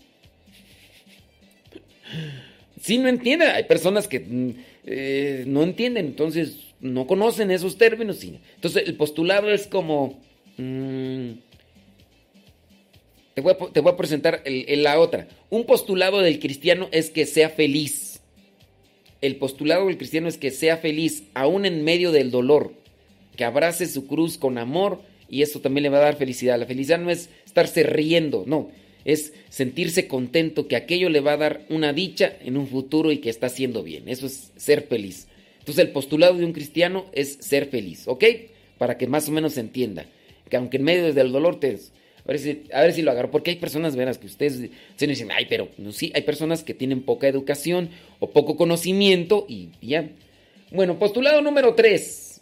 El odio y la venganza son sentimientos naturales pero amar por compromiso es antinatural. Acuérdate, son postulados de la Biblia satánica. Número 4. No hay vida después de la muerte. No eres heredero de nada espiritual. Acuérdate, son postulados de la Biblia satánica. Eh, postulado número 5. El creador del universo es una energía. Esa energía no ama al hombre, ni se interesa por él. Acuérdate, son postulados de la Biblia satánica. Eh, postulado número 6, porque nada más tiene 6. 6, 6, 6, 6. ¿Sí le agarraste la onda? 6, 6, 6. Hay 6. Postulado número 6. Deja de ser buen, buena persona y cómete al mundo. Solo te necesita a ti. Apártate de los convencionalismos que te aparten en tus deseos. Mm. Algunos versículos de la Biblia dicen, la vida consiste en satisfacer las pasiones hay que pensar cómo se relaciona un hombre así con la mujer. Lo trataría, dice otro versículo. No seas cobarde, no presentes la otra mejilla al que te abofetea. Otro versículo de la Biblia satánica. Lo único prohibido es prohibir. Yo no sé si ustedes están viendo por qué lado masca la iguana, pero son cosas que te presenta el mundo. Chécate otro versículo de la Biblia. Rechaza las palabras de esperanza y oración. Otro versículo de la Biblia. Toma el control de tu vida. No te engañes. La realidad es que no le importas a nadie. Eh, otro versículo de la Biblia. A ver, también ahí, porque sí hay personas que van a, van a pensar que la palabra versículo es propia y única de la Biblia. Y no versículo se refiere a lo que vendría a ser esa estructura gramatical de un escrito. Versículo es una estructura gramatical de un escrito. Porque alguien va a decir, ¡ay, es que versículo es solamente para la Biblia! Tus narices. No. Un versículo es una estructura gramatical de un escrito. Sí, porque hay, pues, hay, que, hay que aclarar eso porque me he encontrado yo con ese tipo de cosas. Otro... Ay, pero no digas versículo. Pues es que gramaticalmente se dice así, versículo. Ay, pero no lo digas, es que... ¿Y qué? Pues si... Ay, no, es que estás relacionando las cosas de Dios con el diablo. ¿Cuál? No estoy relacionando nada. Es que estás diciendo versículo. No estoy diciendo ahí... Ay, no, pero no. Y, saca, saca de, esa idea a la gente. Entonces, pues ahí otra estructura gramatical de la Biblia satánica. Ay, pero no le digas Biblia, porque la Biblia solamente es de Dios. Eh, ¿No sabes qué significa Biblia? Ay, pues palabra de Dios. No investiga qué significa la palabra Biblia. Pues palabra es la palabra del Señor. Glorificado sea, amén, aleluya, gloria a Dios. ¿Qué significa la palabra Biblia? ¿Qué significa la palabra Biblia? A ver, vamos a dejar ahí que, ustedes investiguen a los que les interesa. A los que no les interesa. ¿Qué significa la palabra Hoy tenemos una, trivia de lo que significa la, la palabra Biblia. Sí, sí tenemos una trivia. Ahorita vamos a ponerla para que los que no aprendan y los que no a los que... A ver, vamos a poner, espérenme tantito. y, vamos también a lo que es el Evangelio del día de hoy. ¿Sale, vale? Ándale pues.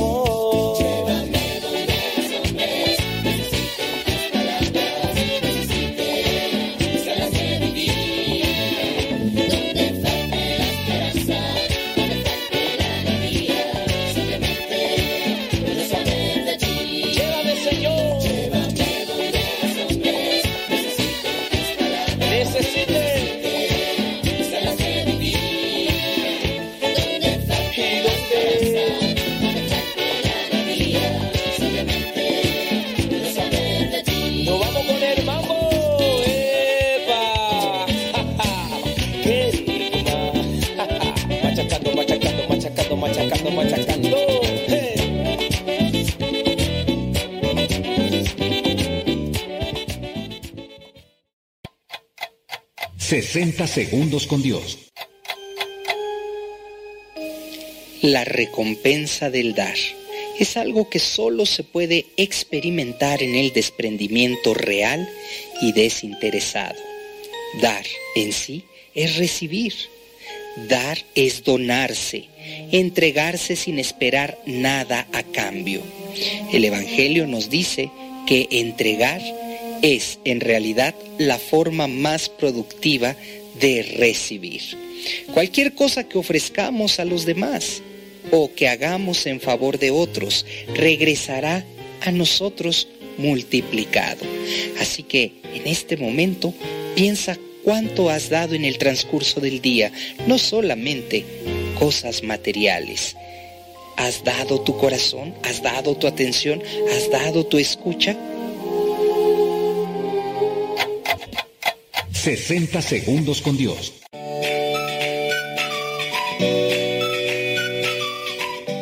Mi nombre es Juan Francisco Corona, me conoce mucho por Paco. Yo lo escucho desde el 2009, en realidad no exactamente la fecha no la no, no sé, pero la escucho porque mi esposa me lo recomendó. Yo escuchaba una radio protestante aquí en Los Ángeles, en el este de Los Ángeles. Yo pertenezco a la parroquia de la Soledad y desde que escucho Radio Cepa me ha ayudado mucho a crecer espiritualmente, como también a conocer más de la palabra y otras cuestiones litúrgicas más que nada. Me, ayuda, me ha ayudado bastante porque cuando yo comencé a escucharlos, yo había tenido una, pues, una sequedad espiritual. A un grupo de jóvenes me había corrido de del grupo por, ah, por mentiras, por mentiras de, que yo había violado algunas unas reglas y, era, eran puras mentiras, simplemente pues no me querían en el grupo porque yo comenzaba a dar los, cursos bíblicos. Y pues gracias a esos cursos bíblicos que yo recibí y después impartía, pues comencé más a vivir mi vida, a conocer más de la palabra y la radio. Fue la que me fortaleció más eh, con los consejos que daban esta radio de eh, los misioneros servidores de la palabra, especialmente la, eh, de los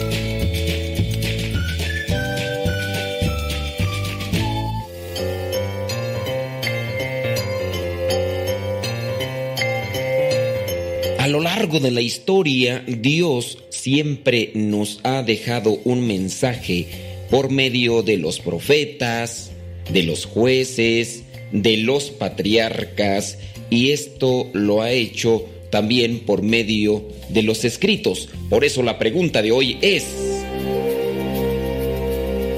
¿qué significa la palabra Biblia? ¿Qué significa la palabra Biblia? ¿Palabra de Dios? ¿Libro sagrado? ¿O libros? ¿Qué significa la palabra Biblia? Palabra de Dios, libro sagrado o libros. Bueno, si has respondido que Biblia significa palabra de Dios, pues sí es palabra de Dios, pero la palabra Biblia no significa palabra de Dios.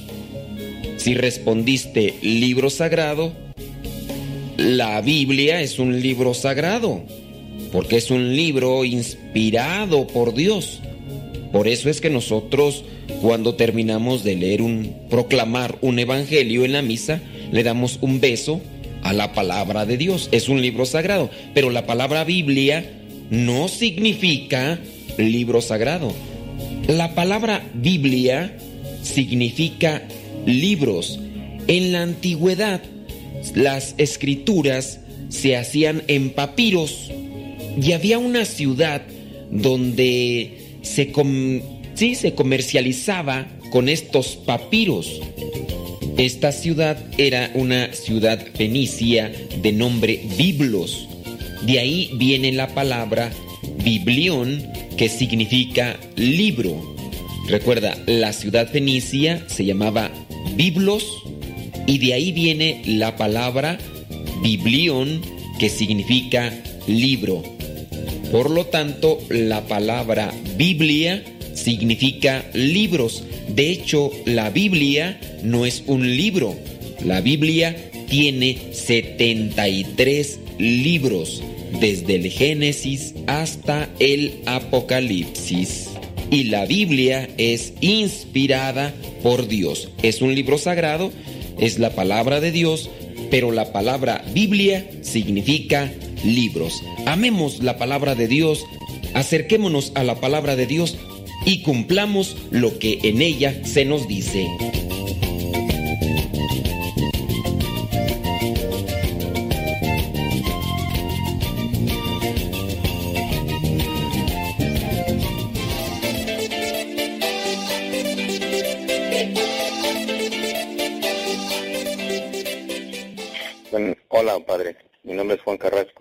En Indianápolis. Un saludo cordial para usted y su radio, radio escuchas. Que Dios los bendiga. Hasta luego. ¡Qué chistoso! Cordial saludo para usted, padre Modesto. Ojalá que me recuerde. Soy Chinorris, acá de Hueco, Texas. Muchas felicidades por su programa y pues que Dios los bendiga a todos. Gracias. Bye. Eh, en primer lugar, los quería felicitar por su programa. Está muy bonito. Es, ah, es un programa que te da mucha paz interior y este les quiero agradecer y pues les quería pedir a ver si podemos hacer oración un día por ah, todo el mundo y saludos para todos mis familiares y amigos. Mi nombre es Gonzalo Álvarez Gobea y estoy en el estado de Texas. Gracias. En estos momentos vamos a escuchar la palabra de Dios. Dispón tu corazón para que el mensaje llegue hasta lo más profundo de tu ser.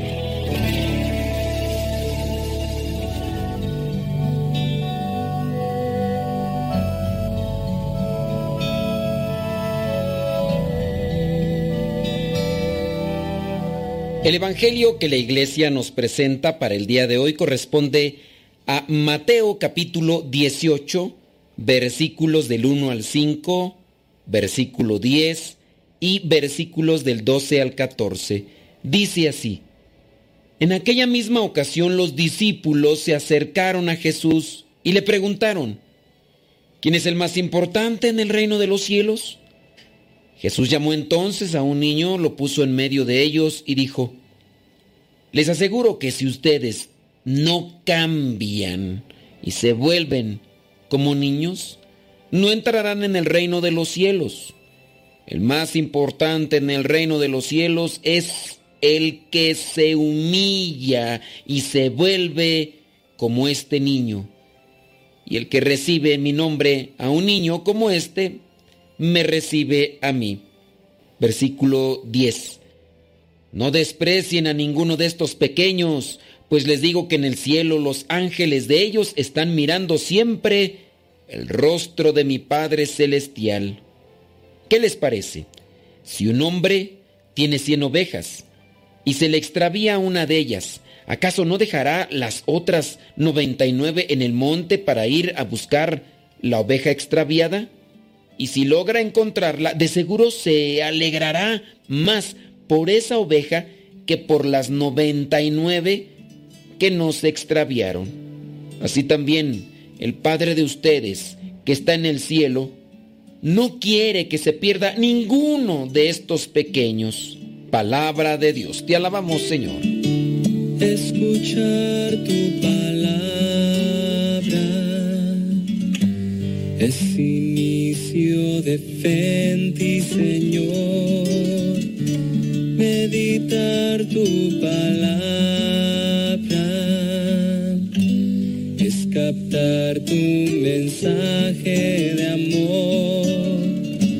Proclamar tu palabra, Señor, es estar embebido de ti.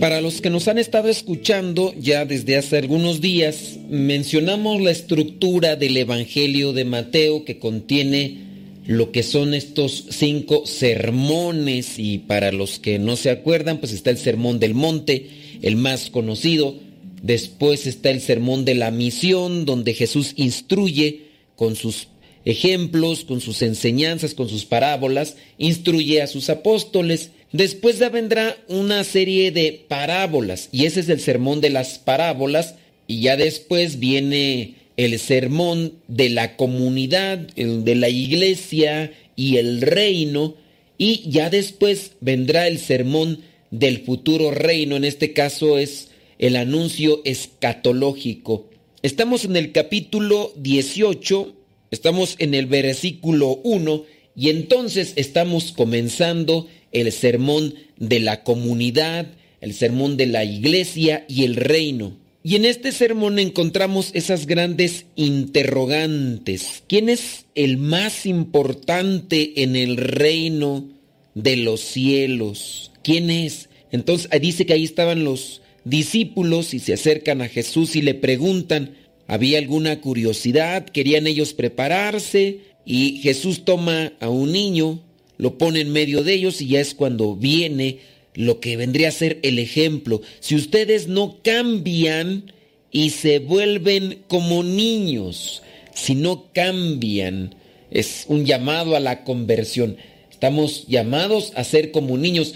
Obviamente estamos hablando en el sentido de la pureza. Es la presentación más eh, fidedigna de un niño que no desprecia, un niño que no tiende a eh, aislar a los demás o a rechazarlos, es un niño que, que acepta. Por ahí miraba un meme que se hizo un tanto viral porque resulta que una niña, morenita ella, eh, apariencia latina, algo así, le gritaba a su mamá, mira mamá, encontré a mi gemela. La gemela era una niña, eh, digamos, de tez clara, muy diferente al tez de esta otra niña, pero que llevaban un vestido similar y era pues, nada más porque era un poquito más alta la otra niña y esta le decía, mira mamá, encontré a mi gemela. Esto para decir que no hay una discriminación por el color de piel, por la estatura. Hablando también de eso, un video de un niño anglosajón con un niño afroamericano que se encontraban en la calle y al encontrarse, quién sabe si ellos estaban dentro de la misma guardería y se conocían y al mirarse a distancia comenzaron a correr uno de un extremo otro el otro para encontrarse y cuando se encontraron se abrazaron y se reían y eso que estamos hablando de niños que oscilaban entre los tres o cuatro años porque se miraba que apenas como que estaban aprendiendo a caminar, o ya podían hacerlo de manera así, pero se miraban un tanto titubeantes.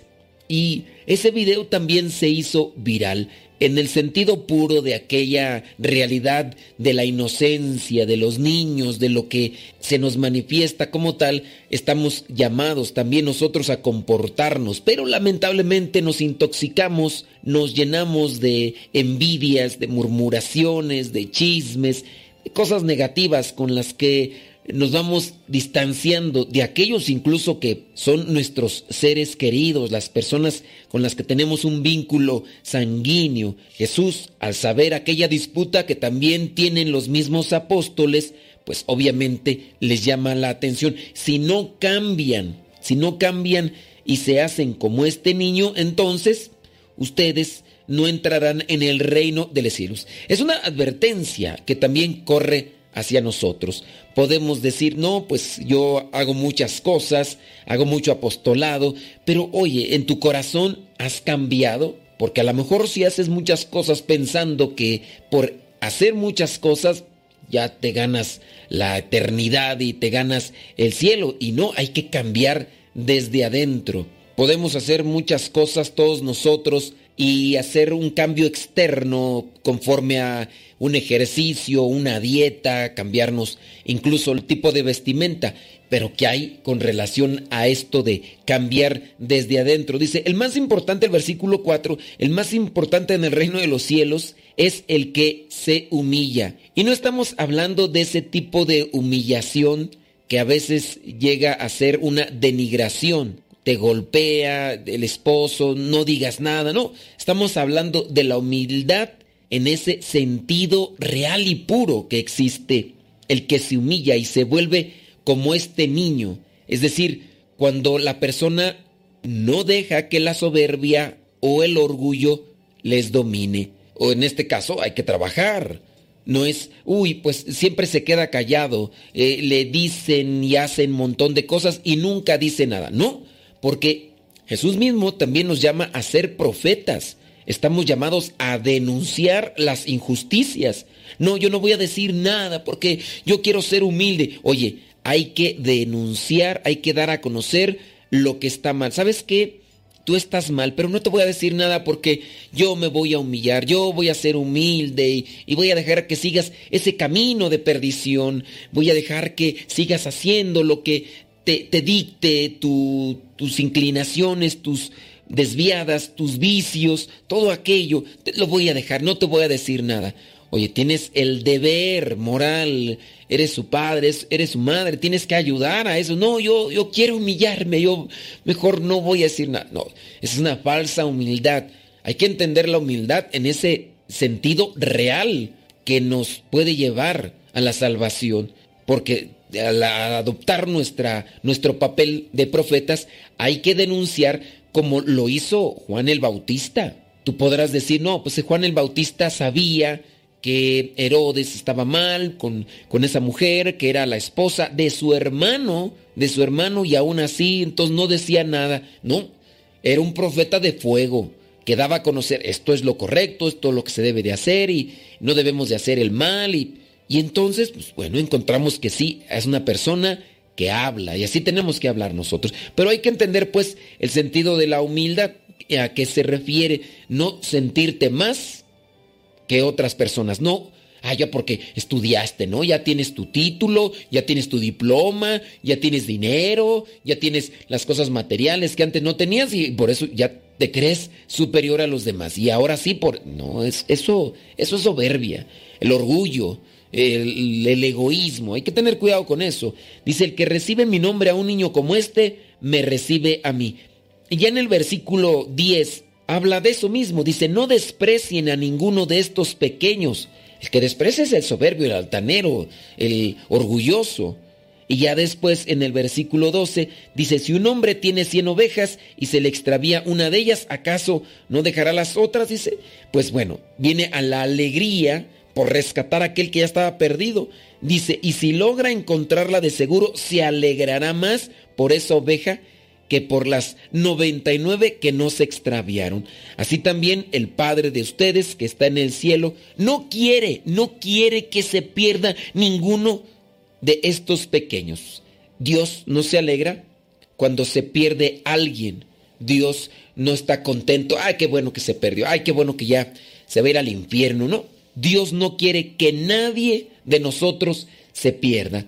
Y ahí es donde nosotros debemos de trabajar con humildad, buscando eh, trabajar en este sermón que nos plantea Mateo, en este sermón de la comunidad, de la iglesia, del reino. Hay que ayudarnos, hay que corregirnos con amor y caridad. En los seguidores, pues, de Jesús debe estar vivo este deseo, esta intención de servir, de entrega, de perdón, de reconciliación y de amor eh, gratuito, sin buscar un interés propio o la autopromoción.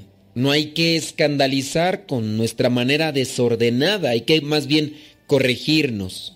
Y el punto final es alegrarse por la conversión de aquellos que necesitan un cambio y no alegrarnos por la perdición. Lamentablemente hay personas que se alegran cuando alguien está en este camino de conversión y de repente tropieza y cae y lejos de ayudarle a levantarse, se le juzga y comienzan ahí a criticarle diciendo, ahí está, se la pasa tanto tiempo en la iglesia, es un hipócrita, nada más pura apariencia. Eso sin duda lastima más a la persona que ha caído y sin duda eso está distante de lo que Dios quiere para cada uno de nosotros. Que vayamos aprendiendo también de este sermón cómo es vivir en familia. En familia sanguínea, amándonos, queriéndonos, ayudándonos, pero que también esto sea una proyección hacia la familia universal. Todos los que somos hijos de Dios, que podamos mirarnos de esa manera, aunque no tengamos ese vínculo sanguíneo o ese vínculo familiar la bendición de Dios Todopoderoso, Padre, Hijo y Espíritu Santo, descienda sobre cada uno de ustedes y les acompañe siempre. Vayamos a vivir la palabra. Palabra paso, luce mi sendero. Lámpara es tu palabra para mis pasos, luce mi sendero.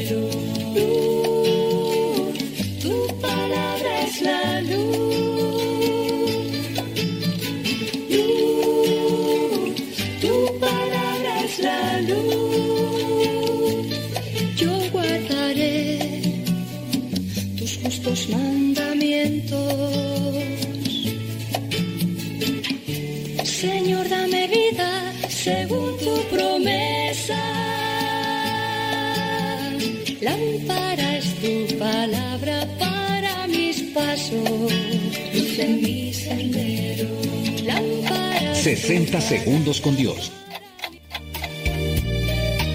Si en este momento el Maestro Jesús te mirara de frente y te dijera, déjalo todo y sígueme, ¿cuál sería tu respuesta? A lo mejor te justificarías diciendo que por ahora no es tiempo de seguirle, que debes cumplir con algunos compromisos, que tal vez tienes una familia o que te está esperando, probablemente lo llenarías de excusas con tal de no dejarlo todo. Te pido que pongas mucha atención a lo siguiente. Dios constantemente nos está pidiendo que lo dejemos todo y que le sigamos.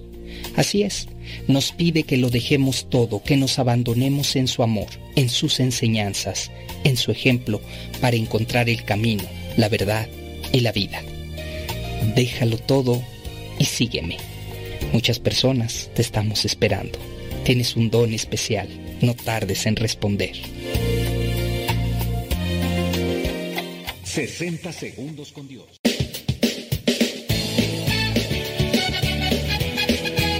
Hola, los saluda Erika, alias Pérez Laris, escuchando Radio Cepa desde Tulare, California, los siete días de la semana, donde aprendo, me divierto con la variedad de programación que tiene todo el día.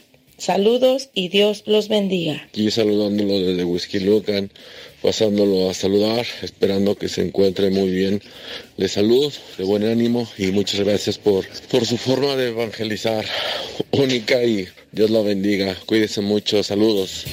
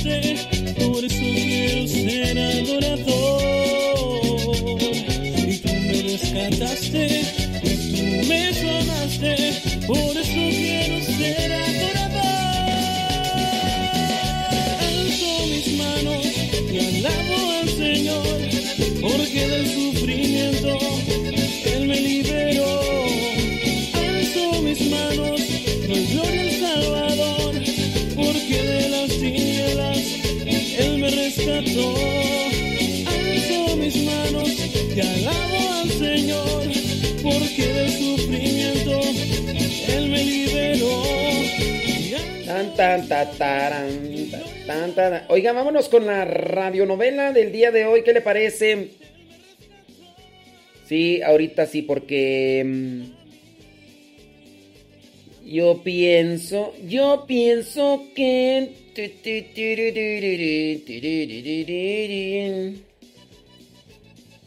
One moment, please. Ahorita vamos a poner la radionovela. Ahí viene, ahí viene, ahí viene, ahí viene, ahí viene, ahí viene.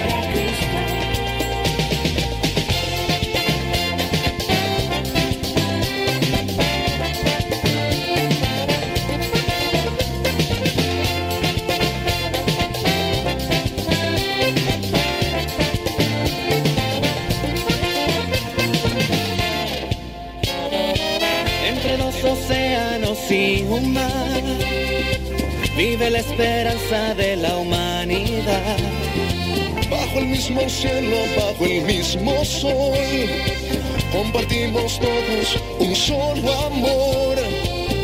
En una sola fe y una sola iglesia, deseamos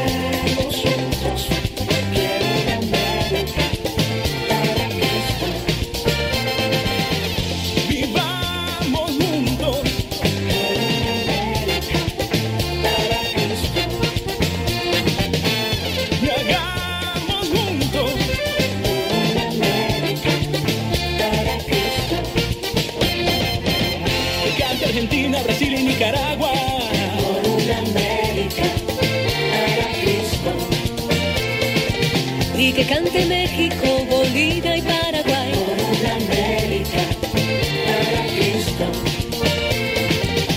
Colombia, Guatemala, Chile, Ecuador.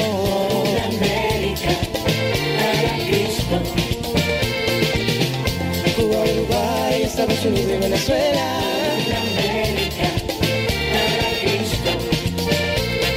Perú, Panamá y El Salvador.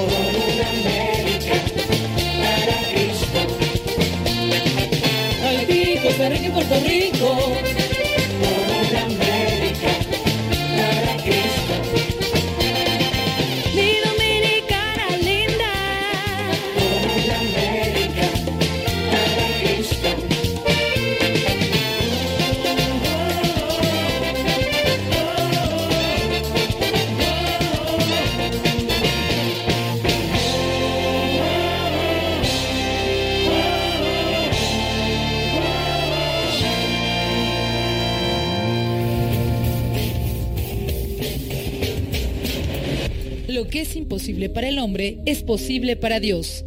Escucha, Testimonios de Cristo resucitado. Ron Dove era luterano toda su vida hasta que se convirtió al catolicismo en la Pascua del año 2004. Él llevaba desde el año 1989 intentando que su esposa, que era católica, fuera luterana. Sus padres eran miembros activos de la iglesia luterana, tanto que al morir su padre, su madre se ordenó como pastora luterana allá en el año 1985. Él seguía sus pasos y su compromiso le llevó a liderar durante dos años la organización juvenil Liga de Lutero. Posteriormente, tras concluir la universidad y empezar su vida adulta, abandonó un poco la práctica y no acudía al templo con frecuencia. Conoció a Teresa, la que sería su esposa más adelante. Ella era católica, pero no practicante, y se casaron por la iglesia luterana. Durante años acudieron juntos a templos de esa confesión, pero la esposa comenzó su retorno a sus raíces católicas. Poco antes de que naciese su hijo, aceptó a regañadientes que su matrimonio fuese bendecido por la iglesia para que ella pudiese volver a los sacramentos. Sin embargo, cuando nació William, le bautizaron como luterano y le formaron como luterano también, con clases dominicales. Al cumplir siete años, le llevaron a la escuela católica local. Querían la mejor educación para él. Un año después, William les dijo a sus padres que quería hacer la primera comunión e ingresar en la iglesia católica. Ron, es decir, el papá, volvía a fracasar en su intento de hacer que su familia, una familia luterana, siguiera su propia tradición. Perdía por 2 a 0. Su mujer y su hijo habían escogido la fe católica, pero él sabía que jamás se volvería católico. Fue entonces cuando la EWTN entró en su vida. Su mujer veía el canal de televisión de vez en cuando y el esposo solía irse de la habitación cuando prendía para ver ese canal, pero empezó a ver algún programa y luego a disfrutar con toda la familia. Aunque jamás lo hubiese admitido ante su esposa, dijo que el canal EWTN aclaró algunos prejuicios e incomprensiones que tenía hacia la fe católica. Era a finales del año 90 y Ron seguía yendo a su comunidad luterana y siendo parte activa de ella, pero algunas veces al año iba a misa con su esposa e hijo y empezaron a suceder cosas sorprendentes, milagrosas, llegó a decir el mismo Ron. Esporádicamente durante la misa se sentía rebosar de alegría y nunca era en el mismo momento. A veces era en la consagración, otras en la oración, algunas veces en el himno o durante la homilía. Al principio no le dio importancia a estas experiencias, pero pronto tuvo que admitir que, primero, nunca había experimentado algo así en un servicio luterano y segundo, que el Espíritu Santo estaba intentando decirle algo. Ron entonces empezó a formarse recurriendo, entre otras fuentes, a una librería católica cercana a su trabajo. Dedicó durante unos cuantos días la hora del almuerzo a estudiar la fe católica. Descubrió la presencia real de Jesucristo en la Eucaristía, a María, a los santos, el rosario y la coronilla de la Divina Misericordia, y todas sus objeciones católicas se desvanecían pero no le dijo nada a nadie, ni siquiera a su esposa. En la primavera del año 2002 supo que espiritual e intelectualmente ya era católico, pero la mayor parte de su familia era luterana y su madre ministra luterana. Las consecuencias sociales de decirle a su familia y a los amigos de su iglesia que se iba a convertir a la fe católica le aterrorizaban a muerte. Una noche su hijo William les dijo a él y a su esposa que iba a organizar un grupo para rezar el rosario en el colegio. Cuando le preguntaron por qué, él afirmó simplemente que él sabía que Dios quería que lo hiciese. El orgullo que sentía por la valentía de su hijo se convirtió en vergüenza para él. Mi hijo de dos años estaba dispuesto a afrontar el ridículo por proclamar su fe y yo estaba asustado de profesar la fe que en mi corazón sabía que era la verdadera, decía Ron. En la primavera del año 2003, mientras él continuaba rumiando sus indecisiones, llegó una carta del coadjutor de la parroquia católica de su mujer y su hijo, invitando a un curso de iniciación católica. Una vez más y de forma no demasiado sutil, el Espíritu Santo intentaba decirle algo.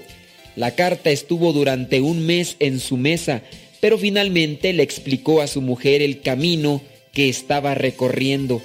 Ella no se lo podía creer. El luterano volvía a casa. También se lo dijo a su madre y aunque coincidieron en disentir algunos puntos de teología, ella se sintió feliz porque su hijo recobraba el fervor religioso. Así que, con un año de retraso, siguió el ejemplo de su hijo y respondía a la llamada. Se unió al cursillo de iniciación y entró en la iglesia en la vigilia pascual del año 2004. Fue una noche de gloria que nunca olvidará. De esta manera, Rondeau, luterano de toda su vida y después de estar 15 años intentando que su esposa, que era católica, se hiciera luterana, se hizo católico para siempre.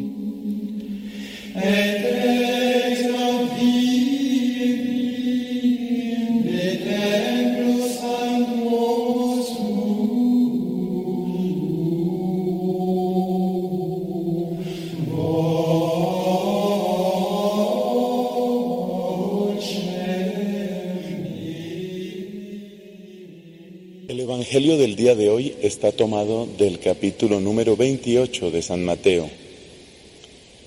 Encontramos un tema recurrente entre los discípulos de Jesús.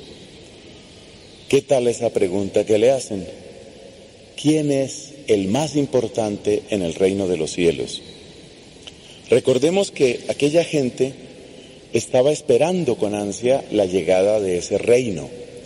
Ellos estaban esperando la manifestación gloriosa, impactante, majestuosa de Dios. Para los judíos de aquella época, reino de Dios era una expresión que les hacía recordar, por ejemplo, el tiempo del rey David. Victoria sobre los enemigos, seguridad en las fronteras, prosperidad en los, en los terrenos de Dios, en la tierra prometida, pues, y fecundidad que asegura larga y feliz vida. Eso es lo que ellos imaginaban sobre todo del reino de Dios. Y viendo el poder que Cristo desplegaba en sus exorcismos y en sus milagros, pues esta gente parecía buscar a toda costa asegurarse el mejor puesto ahí. Recordemos que en alguna ocasión Santiago y Juan, dos, de los apóstoles, fueron donde Cristo a decirle, mira, queremos sentarnos el uno a la derecha y el otro a la izquierda. Es decir, querían asegurar los mejores puestos. En la misma línea va la pregunta, ¿quién es el más importante? Esa es la pregunta que aparece hoy. Cristo, sin embargo, les responde de un modo que tuvo que ser decepcionante y además enigmático para ellos. Lo primero que les dice es, el que no se haga pequeño como un niño no puede entrar al reino de los cielos. Hay que hacerse pequeño. Pero, ¿qué significa eso de ser pequeño? Pues en primer lugar significa que hay cosas que debemos aprender de los pequeños. Pero como todos hemos sido pequeños en algún momento, tendríamos que responder de esta manera. Hay cosas que se nos han olvidado. Cuando Cristo dice que hay que volverse pequeño como un niño, en el fondo nos está diciendo, hay muchas cosas que tú tuviste y que las dejaste perder, porque tú fuiste niño. pero dejaste perder lo que tenías en tu niñez. Uno puede pensar, por ejemplo, en la inocencia de los niños y uno puede pensar que con el paso del tiempo y con los abusos que uno ha tenido o que uno le ha hecho a otras personas, con las trampas, con la violencia, con las intenciones torcidas, toda esa pureza y toda esa inocencia de la infancia son cosas que hemos dejado perder. Cristo nos está diciendo eso. Mira, has dejado perder tesoros tuyos. ¿Dónde están los tesoros de tu infancia? Eso es lo que significa volverse pequeño como un niño. Hay que destacar que el mismo Cristo ha crecido, pero nos explica San Lucas en un lugar que Cristo crecía en edad, sabiduría y gracia. Cristo no conoció el pecado, sabía del poder del pecado, sabía quién es el instigador al pecado, pero Cristo no cometió pecado. Eso significa que Cristo es uno que no perdió eso que tienen los niños. Por eso la vida de Cristo es una vida que va sumando, no va intercambiando. De modo que la inocencia de la infancia luego se complementa con el entusiasmo y la fuerza de la juventud y luego se complementa con la prudencia y con la, eh, podríamos decir, la inteligencia, la capacidad organizativa y ejecutiva de la edad adulta y luego se complementa con la sabiduría de la ancianidad y, y todas estas etapas, según el plan de Dios, deberían ir sumando, porque en muchos casos, fundamentalmente cuando cometemos el pecado, es como si nosotros reemplazáramos la inocencia de la juventud con un entusiasmo que muchas veces es temerario o que muchas veces es exagerado o imprudente en la juventud. Cristo no creció por vía de reemplazo, sino creció por vía de adición. Es el mismo misterio y es la misma hermosura que encontramos en la Santísima Virgen. Por eso cuando uno contempla a la Virgen María, uno puede ver al mismo tiempo a una mujer y puede ver toda la pureza de la infancia. Y esa limpieza de la mirada es la que tiene indudablemente una capacidad de impacto mayor. Así que no se nos olvide lo que Cristo nos ha enseñado hoy. ¿Qué es lo que has dejado perder? Vuelve a eso que has dejado perder. Vuelve a eso, recupéralo y redescubre desde ahí lo que Dios quería para ti. Así podrás entrar al reino de Dios.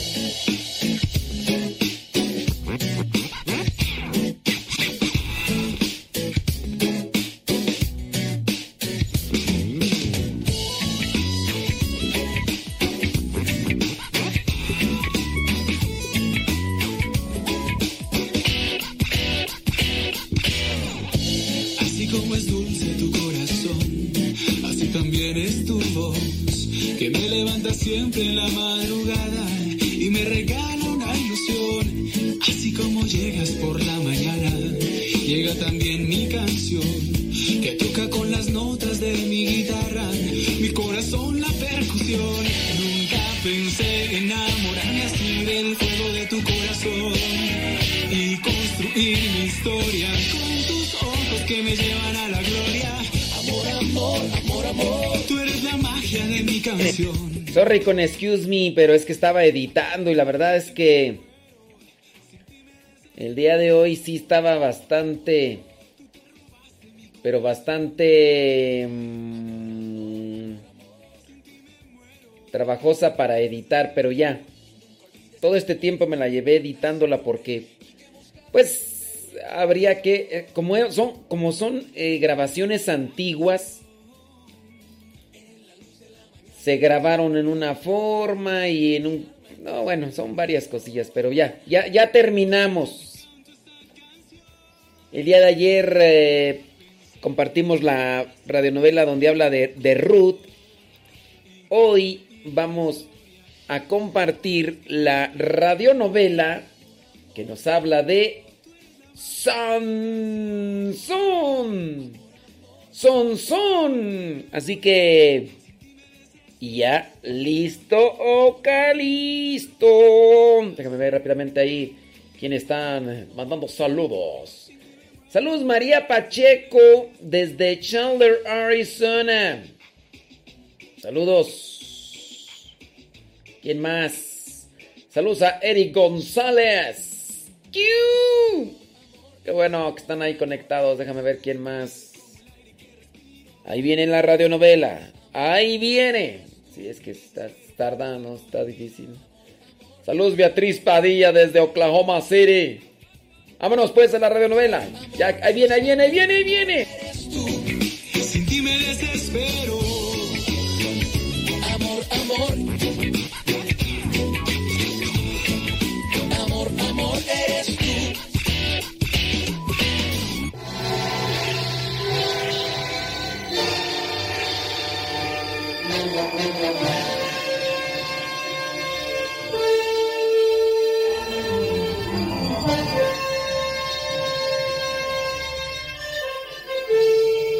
Había un hombre de Sora de la familia de Dan, de nombre Manuel, cuya esposa rezaba y rezaba porque se le concediera la gracia de tener un hijo. Un día, estando orando, apareció ante ella un ángel. Mujer, mujer, ¿Quién eres tú? Vengo a concederte lo que tanto has pedido, He pedido un hijo. y un hijo tendrás. Gracias a Dios. No debes tomar fruto de la vid, ni comer alimentos prohibidos. Tu hijo tampoco deberá tomar licor, ni será tocada su cabeza, porque tu hijo será Nazario, dedicado a Dios.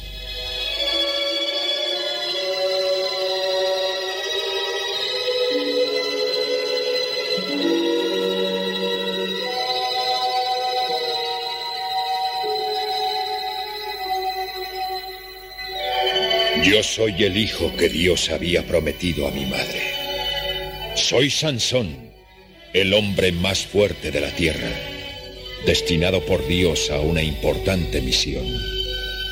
Pero a medida que fui creciendo, la idea de mi destino fue borrándose de mi mente y me dediqué a hacer alarde de mis fuerzas delante de amigos y extraños.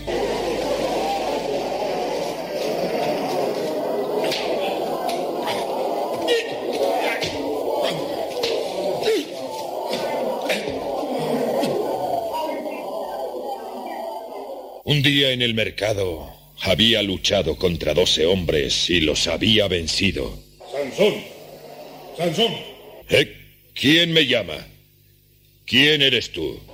Mi nombre es Castor. Soy un rey filisteo y acabo de verte luchar. Fue una pelea formidable. Gracias por decirme eso. No puedo menos de preguntarme, ¿de dónde sacas tan tremenda fuerza? No es nada tremenda mi fuerza, puesto que viene de Dios. Sí, pero ¿cuál es el secreto? Si hay algún secreto, está entre mi Señor Dios y yo. Y si te lo dijera, ya no habría secreto. Estás hablando con un filisteo. Y tú con un hebreo. Debo recordarte que nosotros los filisteos somos amos y señores de esta tierra y mandamos sobre los hebreos. Sí, y cada vez con mayor crueldad. Pero a lo mejor, al pasar el tiempo, ya no gobernarán ustedes estas tierras, sino mi gente. ¿Estás tramando una traición? No, ninguna. Pero yo no te considero como de mi gente. Un ciento de mis hombres están aquí y a una señal mía te destrozarán. Llámalos y haré una montaña con ellos que tú no podrás nunca escalar. Está bien. Tú ganas esta vez, Sansón. Pero vendrá el día de mi revancha.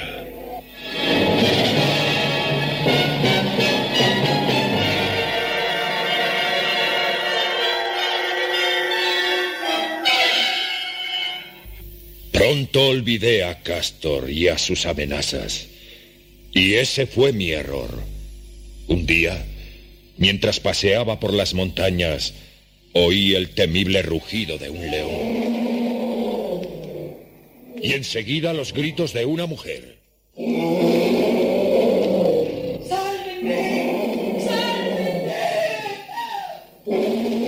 Eché a correr y a pocos metros vi como un león estaba a punto de atacar a una mujer. Rápidamente, y sin otra arma que mis manos, luché con el feroz animal hasta matarlo.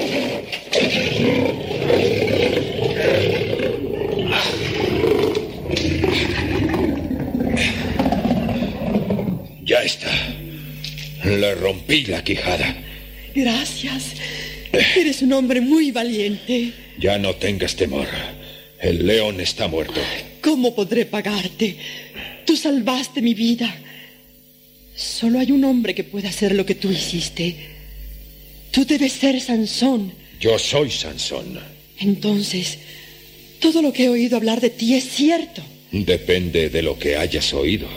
Que tú eras bondadoso y valiente. Eres muy amable. Mi nombre es Dalila.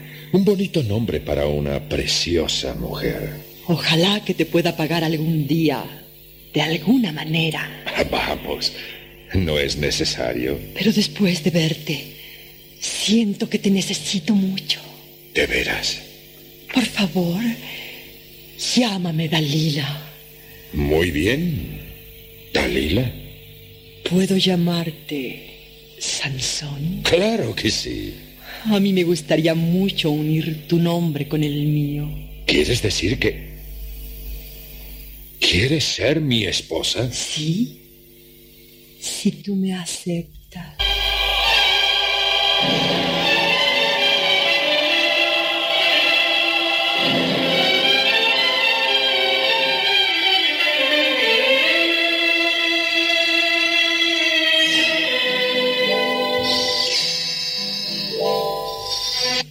Dalila y yo hablamos de casamiento y nunca pensé que todo fuera un plan.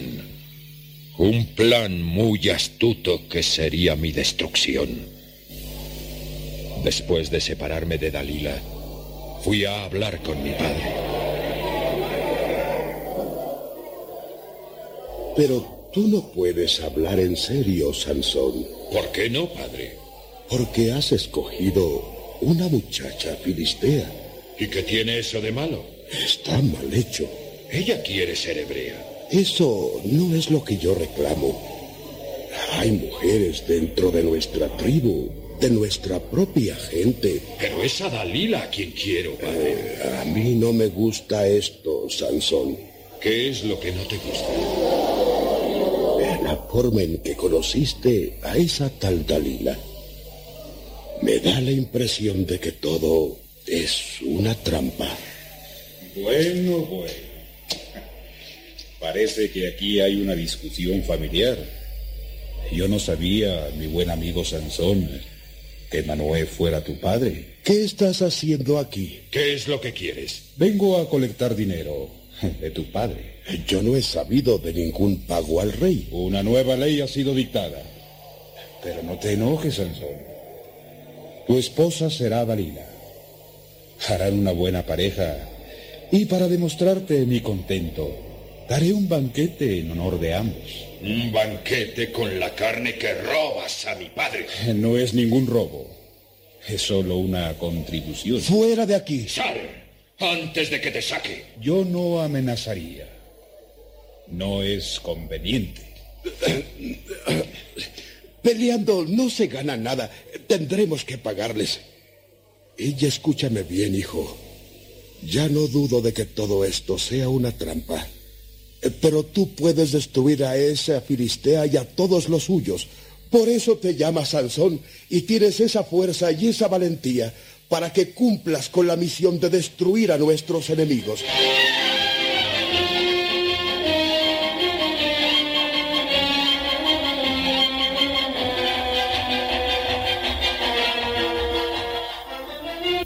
Pero yo no quise hacer caso de mi padre ni de sus palabras.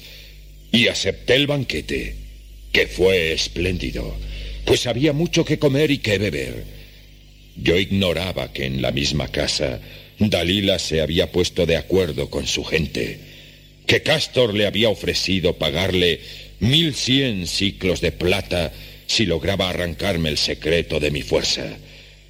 Sí, ella, mi esposa, planeaba mi destrucción. Escucha, Dalila. Sansón no lo sabe, pero su comida ha sido drogada. Y pronto se sentirá soñoliento. Nosotros te dejaremos a solas con él. Y tú, trata de arrancarle su secreto.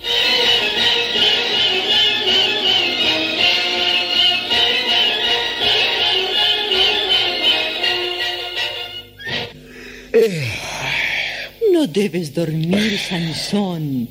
Antes, debes decirme en qué consiste que tengas tanta fuerza. ¿Y por qué? Porque entre marido y mujer no debe haber secretos. Está bien, te lo diré. Mira, si me amarras con siete lazos húmedos, me volveré tan débil como cualquier otro hombre. ¿Te puedo amarrar? Hazlo si quieres.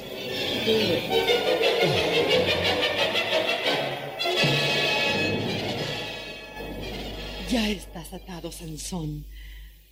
Pronto, los filisteos han venido a destruirte. Sansón, tú me dijiste que no podrías romper los lazos y lo has hecho. Yo solo estaba bromeando contigo. ¿Cómo puedes decir que me amas si me engañas de esa manera? Está bien, está bien, no te enojes.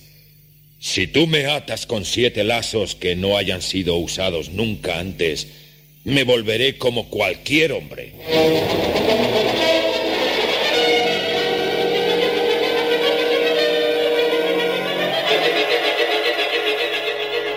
Pronto, Sansón, los filisteos vienen a destruirte.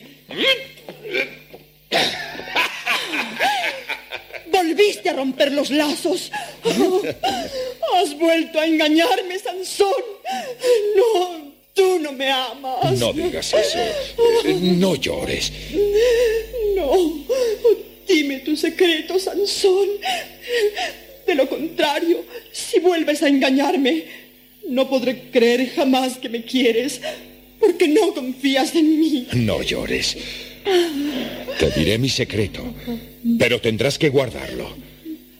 Yo he sido designado por Dios para destruir a los filisteos. Dime tu secreto. Te lo diré. Mira, si tú me rasuras el pelo, entonces perderé todas mis fuerzas y me volveré un hombre débil.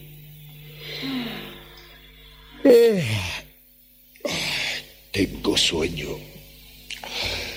Mucho sueño. Duerme.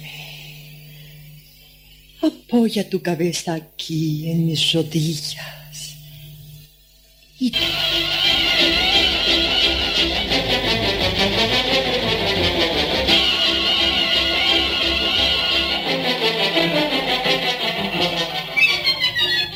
Y me dormí, sin pensar en que sería traicionado. Cuando desperté, estaba ahí Castor y sus soldados, y me habían hecho prisionero. Me habían cortado el cabello y ya era un hombre débil. ¿Por qué hiciste esto, Castor? Yo no lo hice. Fue la propia Dalila quien rasuró tu cabello. Ella me traicionó. Sí, por mil cien ciclos de plata. Y ahora, Sansón, te voy a quemar los ojos. No puedes hacerme eso. Ya verás que sí. Con esta espada al rojo.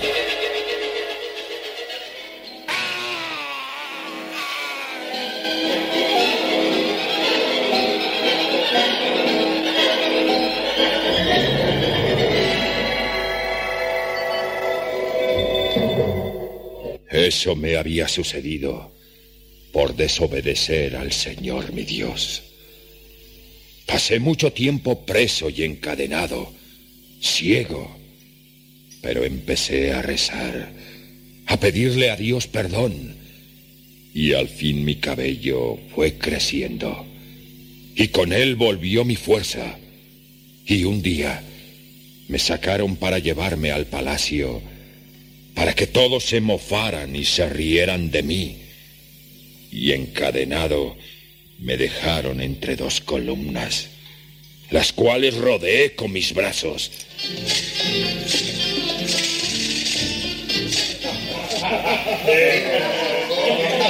Señor, dame fuerzas. Dame fuerzas para derribar estas columnas.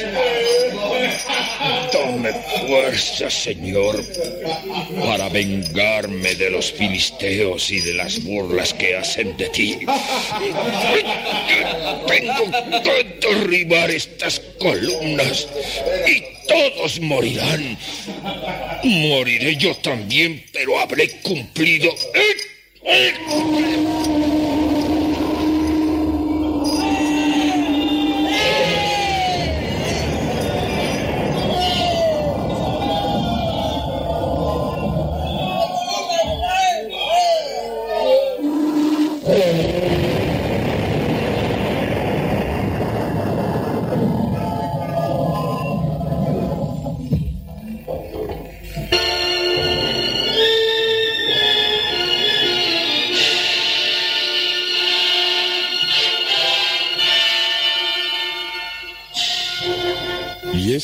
La historia de Sansón, que habiendo olvidado primero su misión, perdió su fuerza, pero que después recuperó la fe y por medio de la oración pudo cumplir la misión para la que fue creado.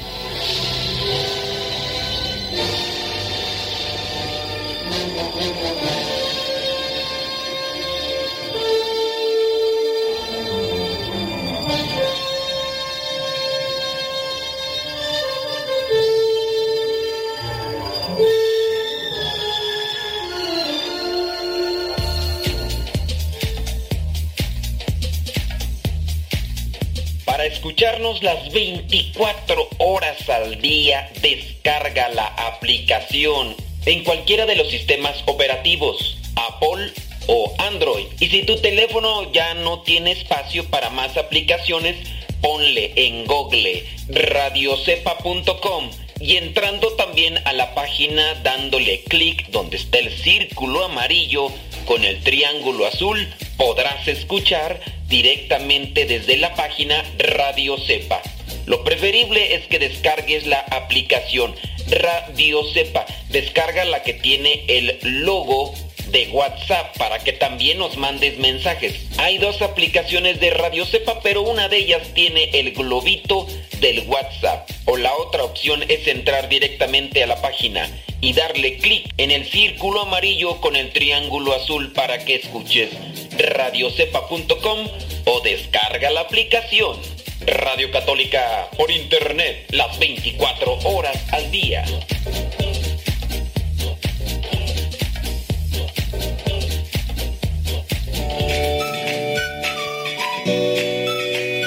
Nombre es Rubén Hernández, lo escucho desde Yonker, Nueva York. Lo que me ha ayudado Radio Sepa o padre, es de que he encontrado la fe, la fe católica, ya que han habido muchos hermanos protestantes que me querían confundir, pero gracias a, a su programación he conocido mi fe católica y ahora por nada del mundo, bendiciones, padre. Saludos al estado de Oaxaca. Eh, estamos en Yonker, Nueva York. Bendiciones y si ora, ora por mí. Adiós, bye. Ah, soy Paco Cárcel, para decirle que, que sí, sí, la programación de radio ha dado ánimos, ha dado frutos, porque la mayoría de los temas que llevan en la radio pues han sido causa del diálogo entre mi esposa y, mis hijos, y eso nos ha ayudado bastante como familia. Así que ánimo y, y adelante, Dios le bendiga. Eh, lo soy Angélica Loera, lo escucho aquí en Chicago y ya tengo como cuatro años, tres escuchando su programa, ya no recuerdo, pero todo en general a mí también me gusta el programa y me ha ayudado mucho para seguir alimentando mi espíritu, ya que recibí los cursos bíblicos de ustedes, los misioneros servidores de la palabra, y es algo muy bonita, una experiencia extraordinaria que aquí ha cambiado mi vida. Gracias y que Dios los bendiga a todos.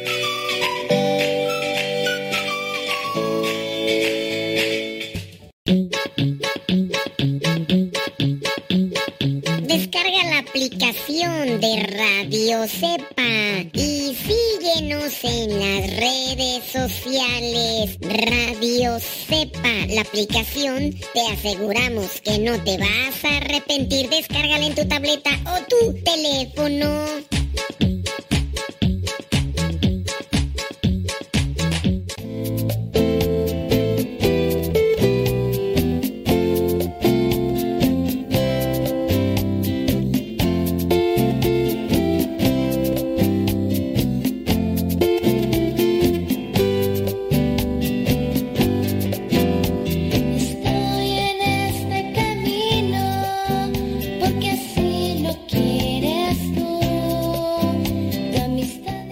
Tal? ¿Qué, ¿Qué tal? ¿Qué tal, señora? No, hombre, esa Dalila andaba sobres.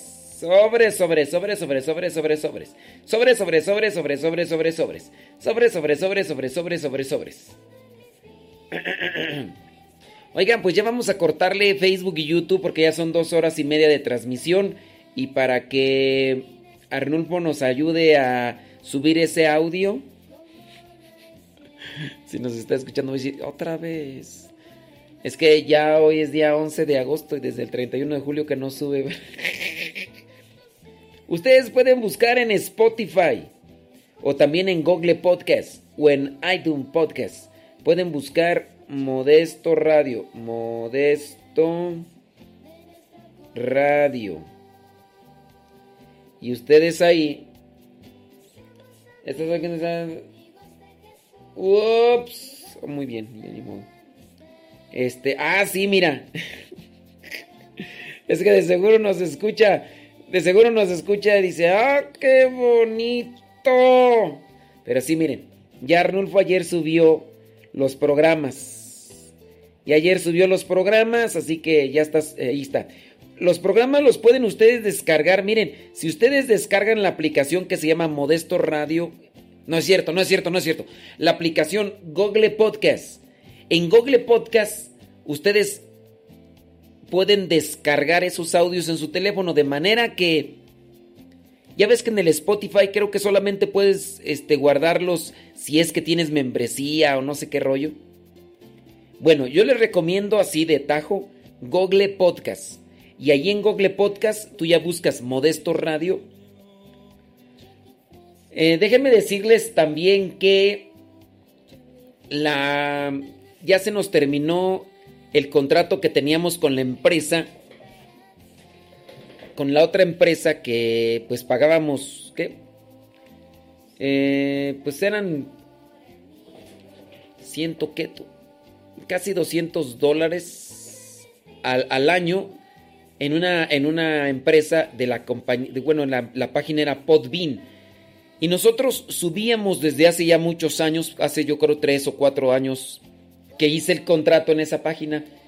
Y entonces yo subía a esa página, pagaba al año como 200 dólares y ellos me distribuían el audio en Spotify, me lo distribuían en iTunes y en otras aplicaciones.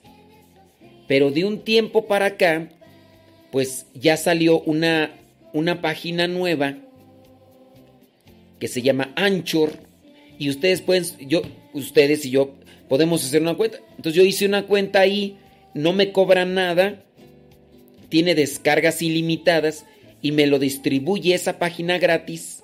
Lo distribuye en Spotify, en iTunes, Google Podcast y como en otras 10 páginas de podcast. Me lo hace gratis. Bueno, entre comillas gratis. Porque esa página Anchor es de Spotify. Pero me dan a mí la oportunidad de que yo subo el audio y ellos van a ponerle un audio. Ellos van a poner lo de Spotify, le van a poner un audio. De audios de música y de cosas. Pero digo, está bien.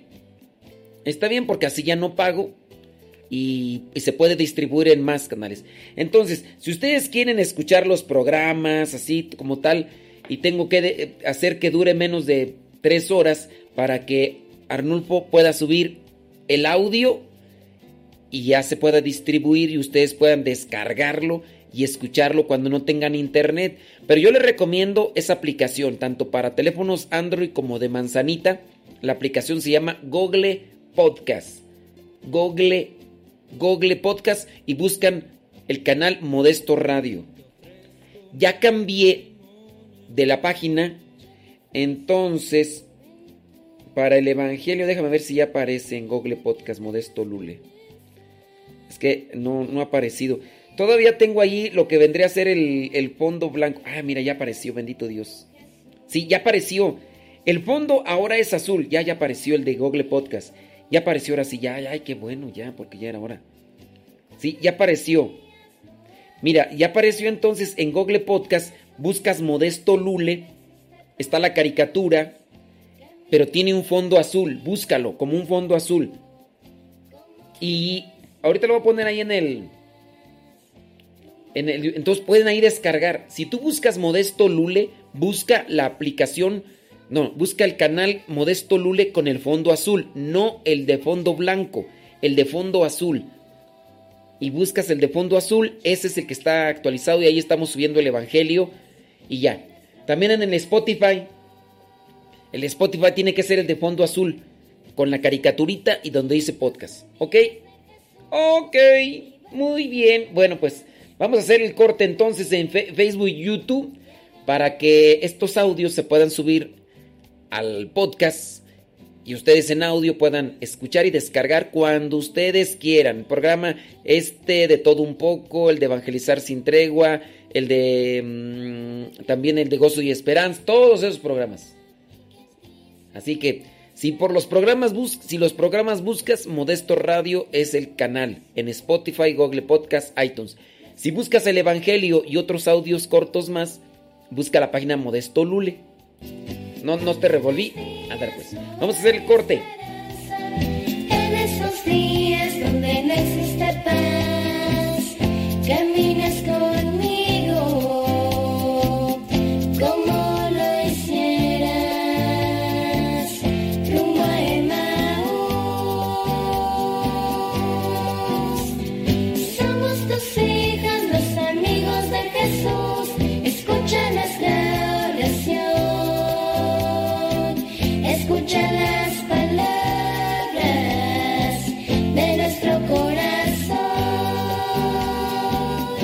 Los que están ahí en Facebook y en YouTube, pásense a Radio Cepa. Vamos a poner musiquita que no podemos compartir ahí en Facebook y YouTube. Musiquita sabrosa, sabrosa. Pásenle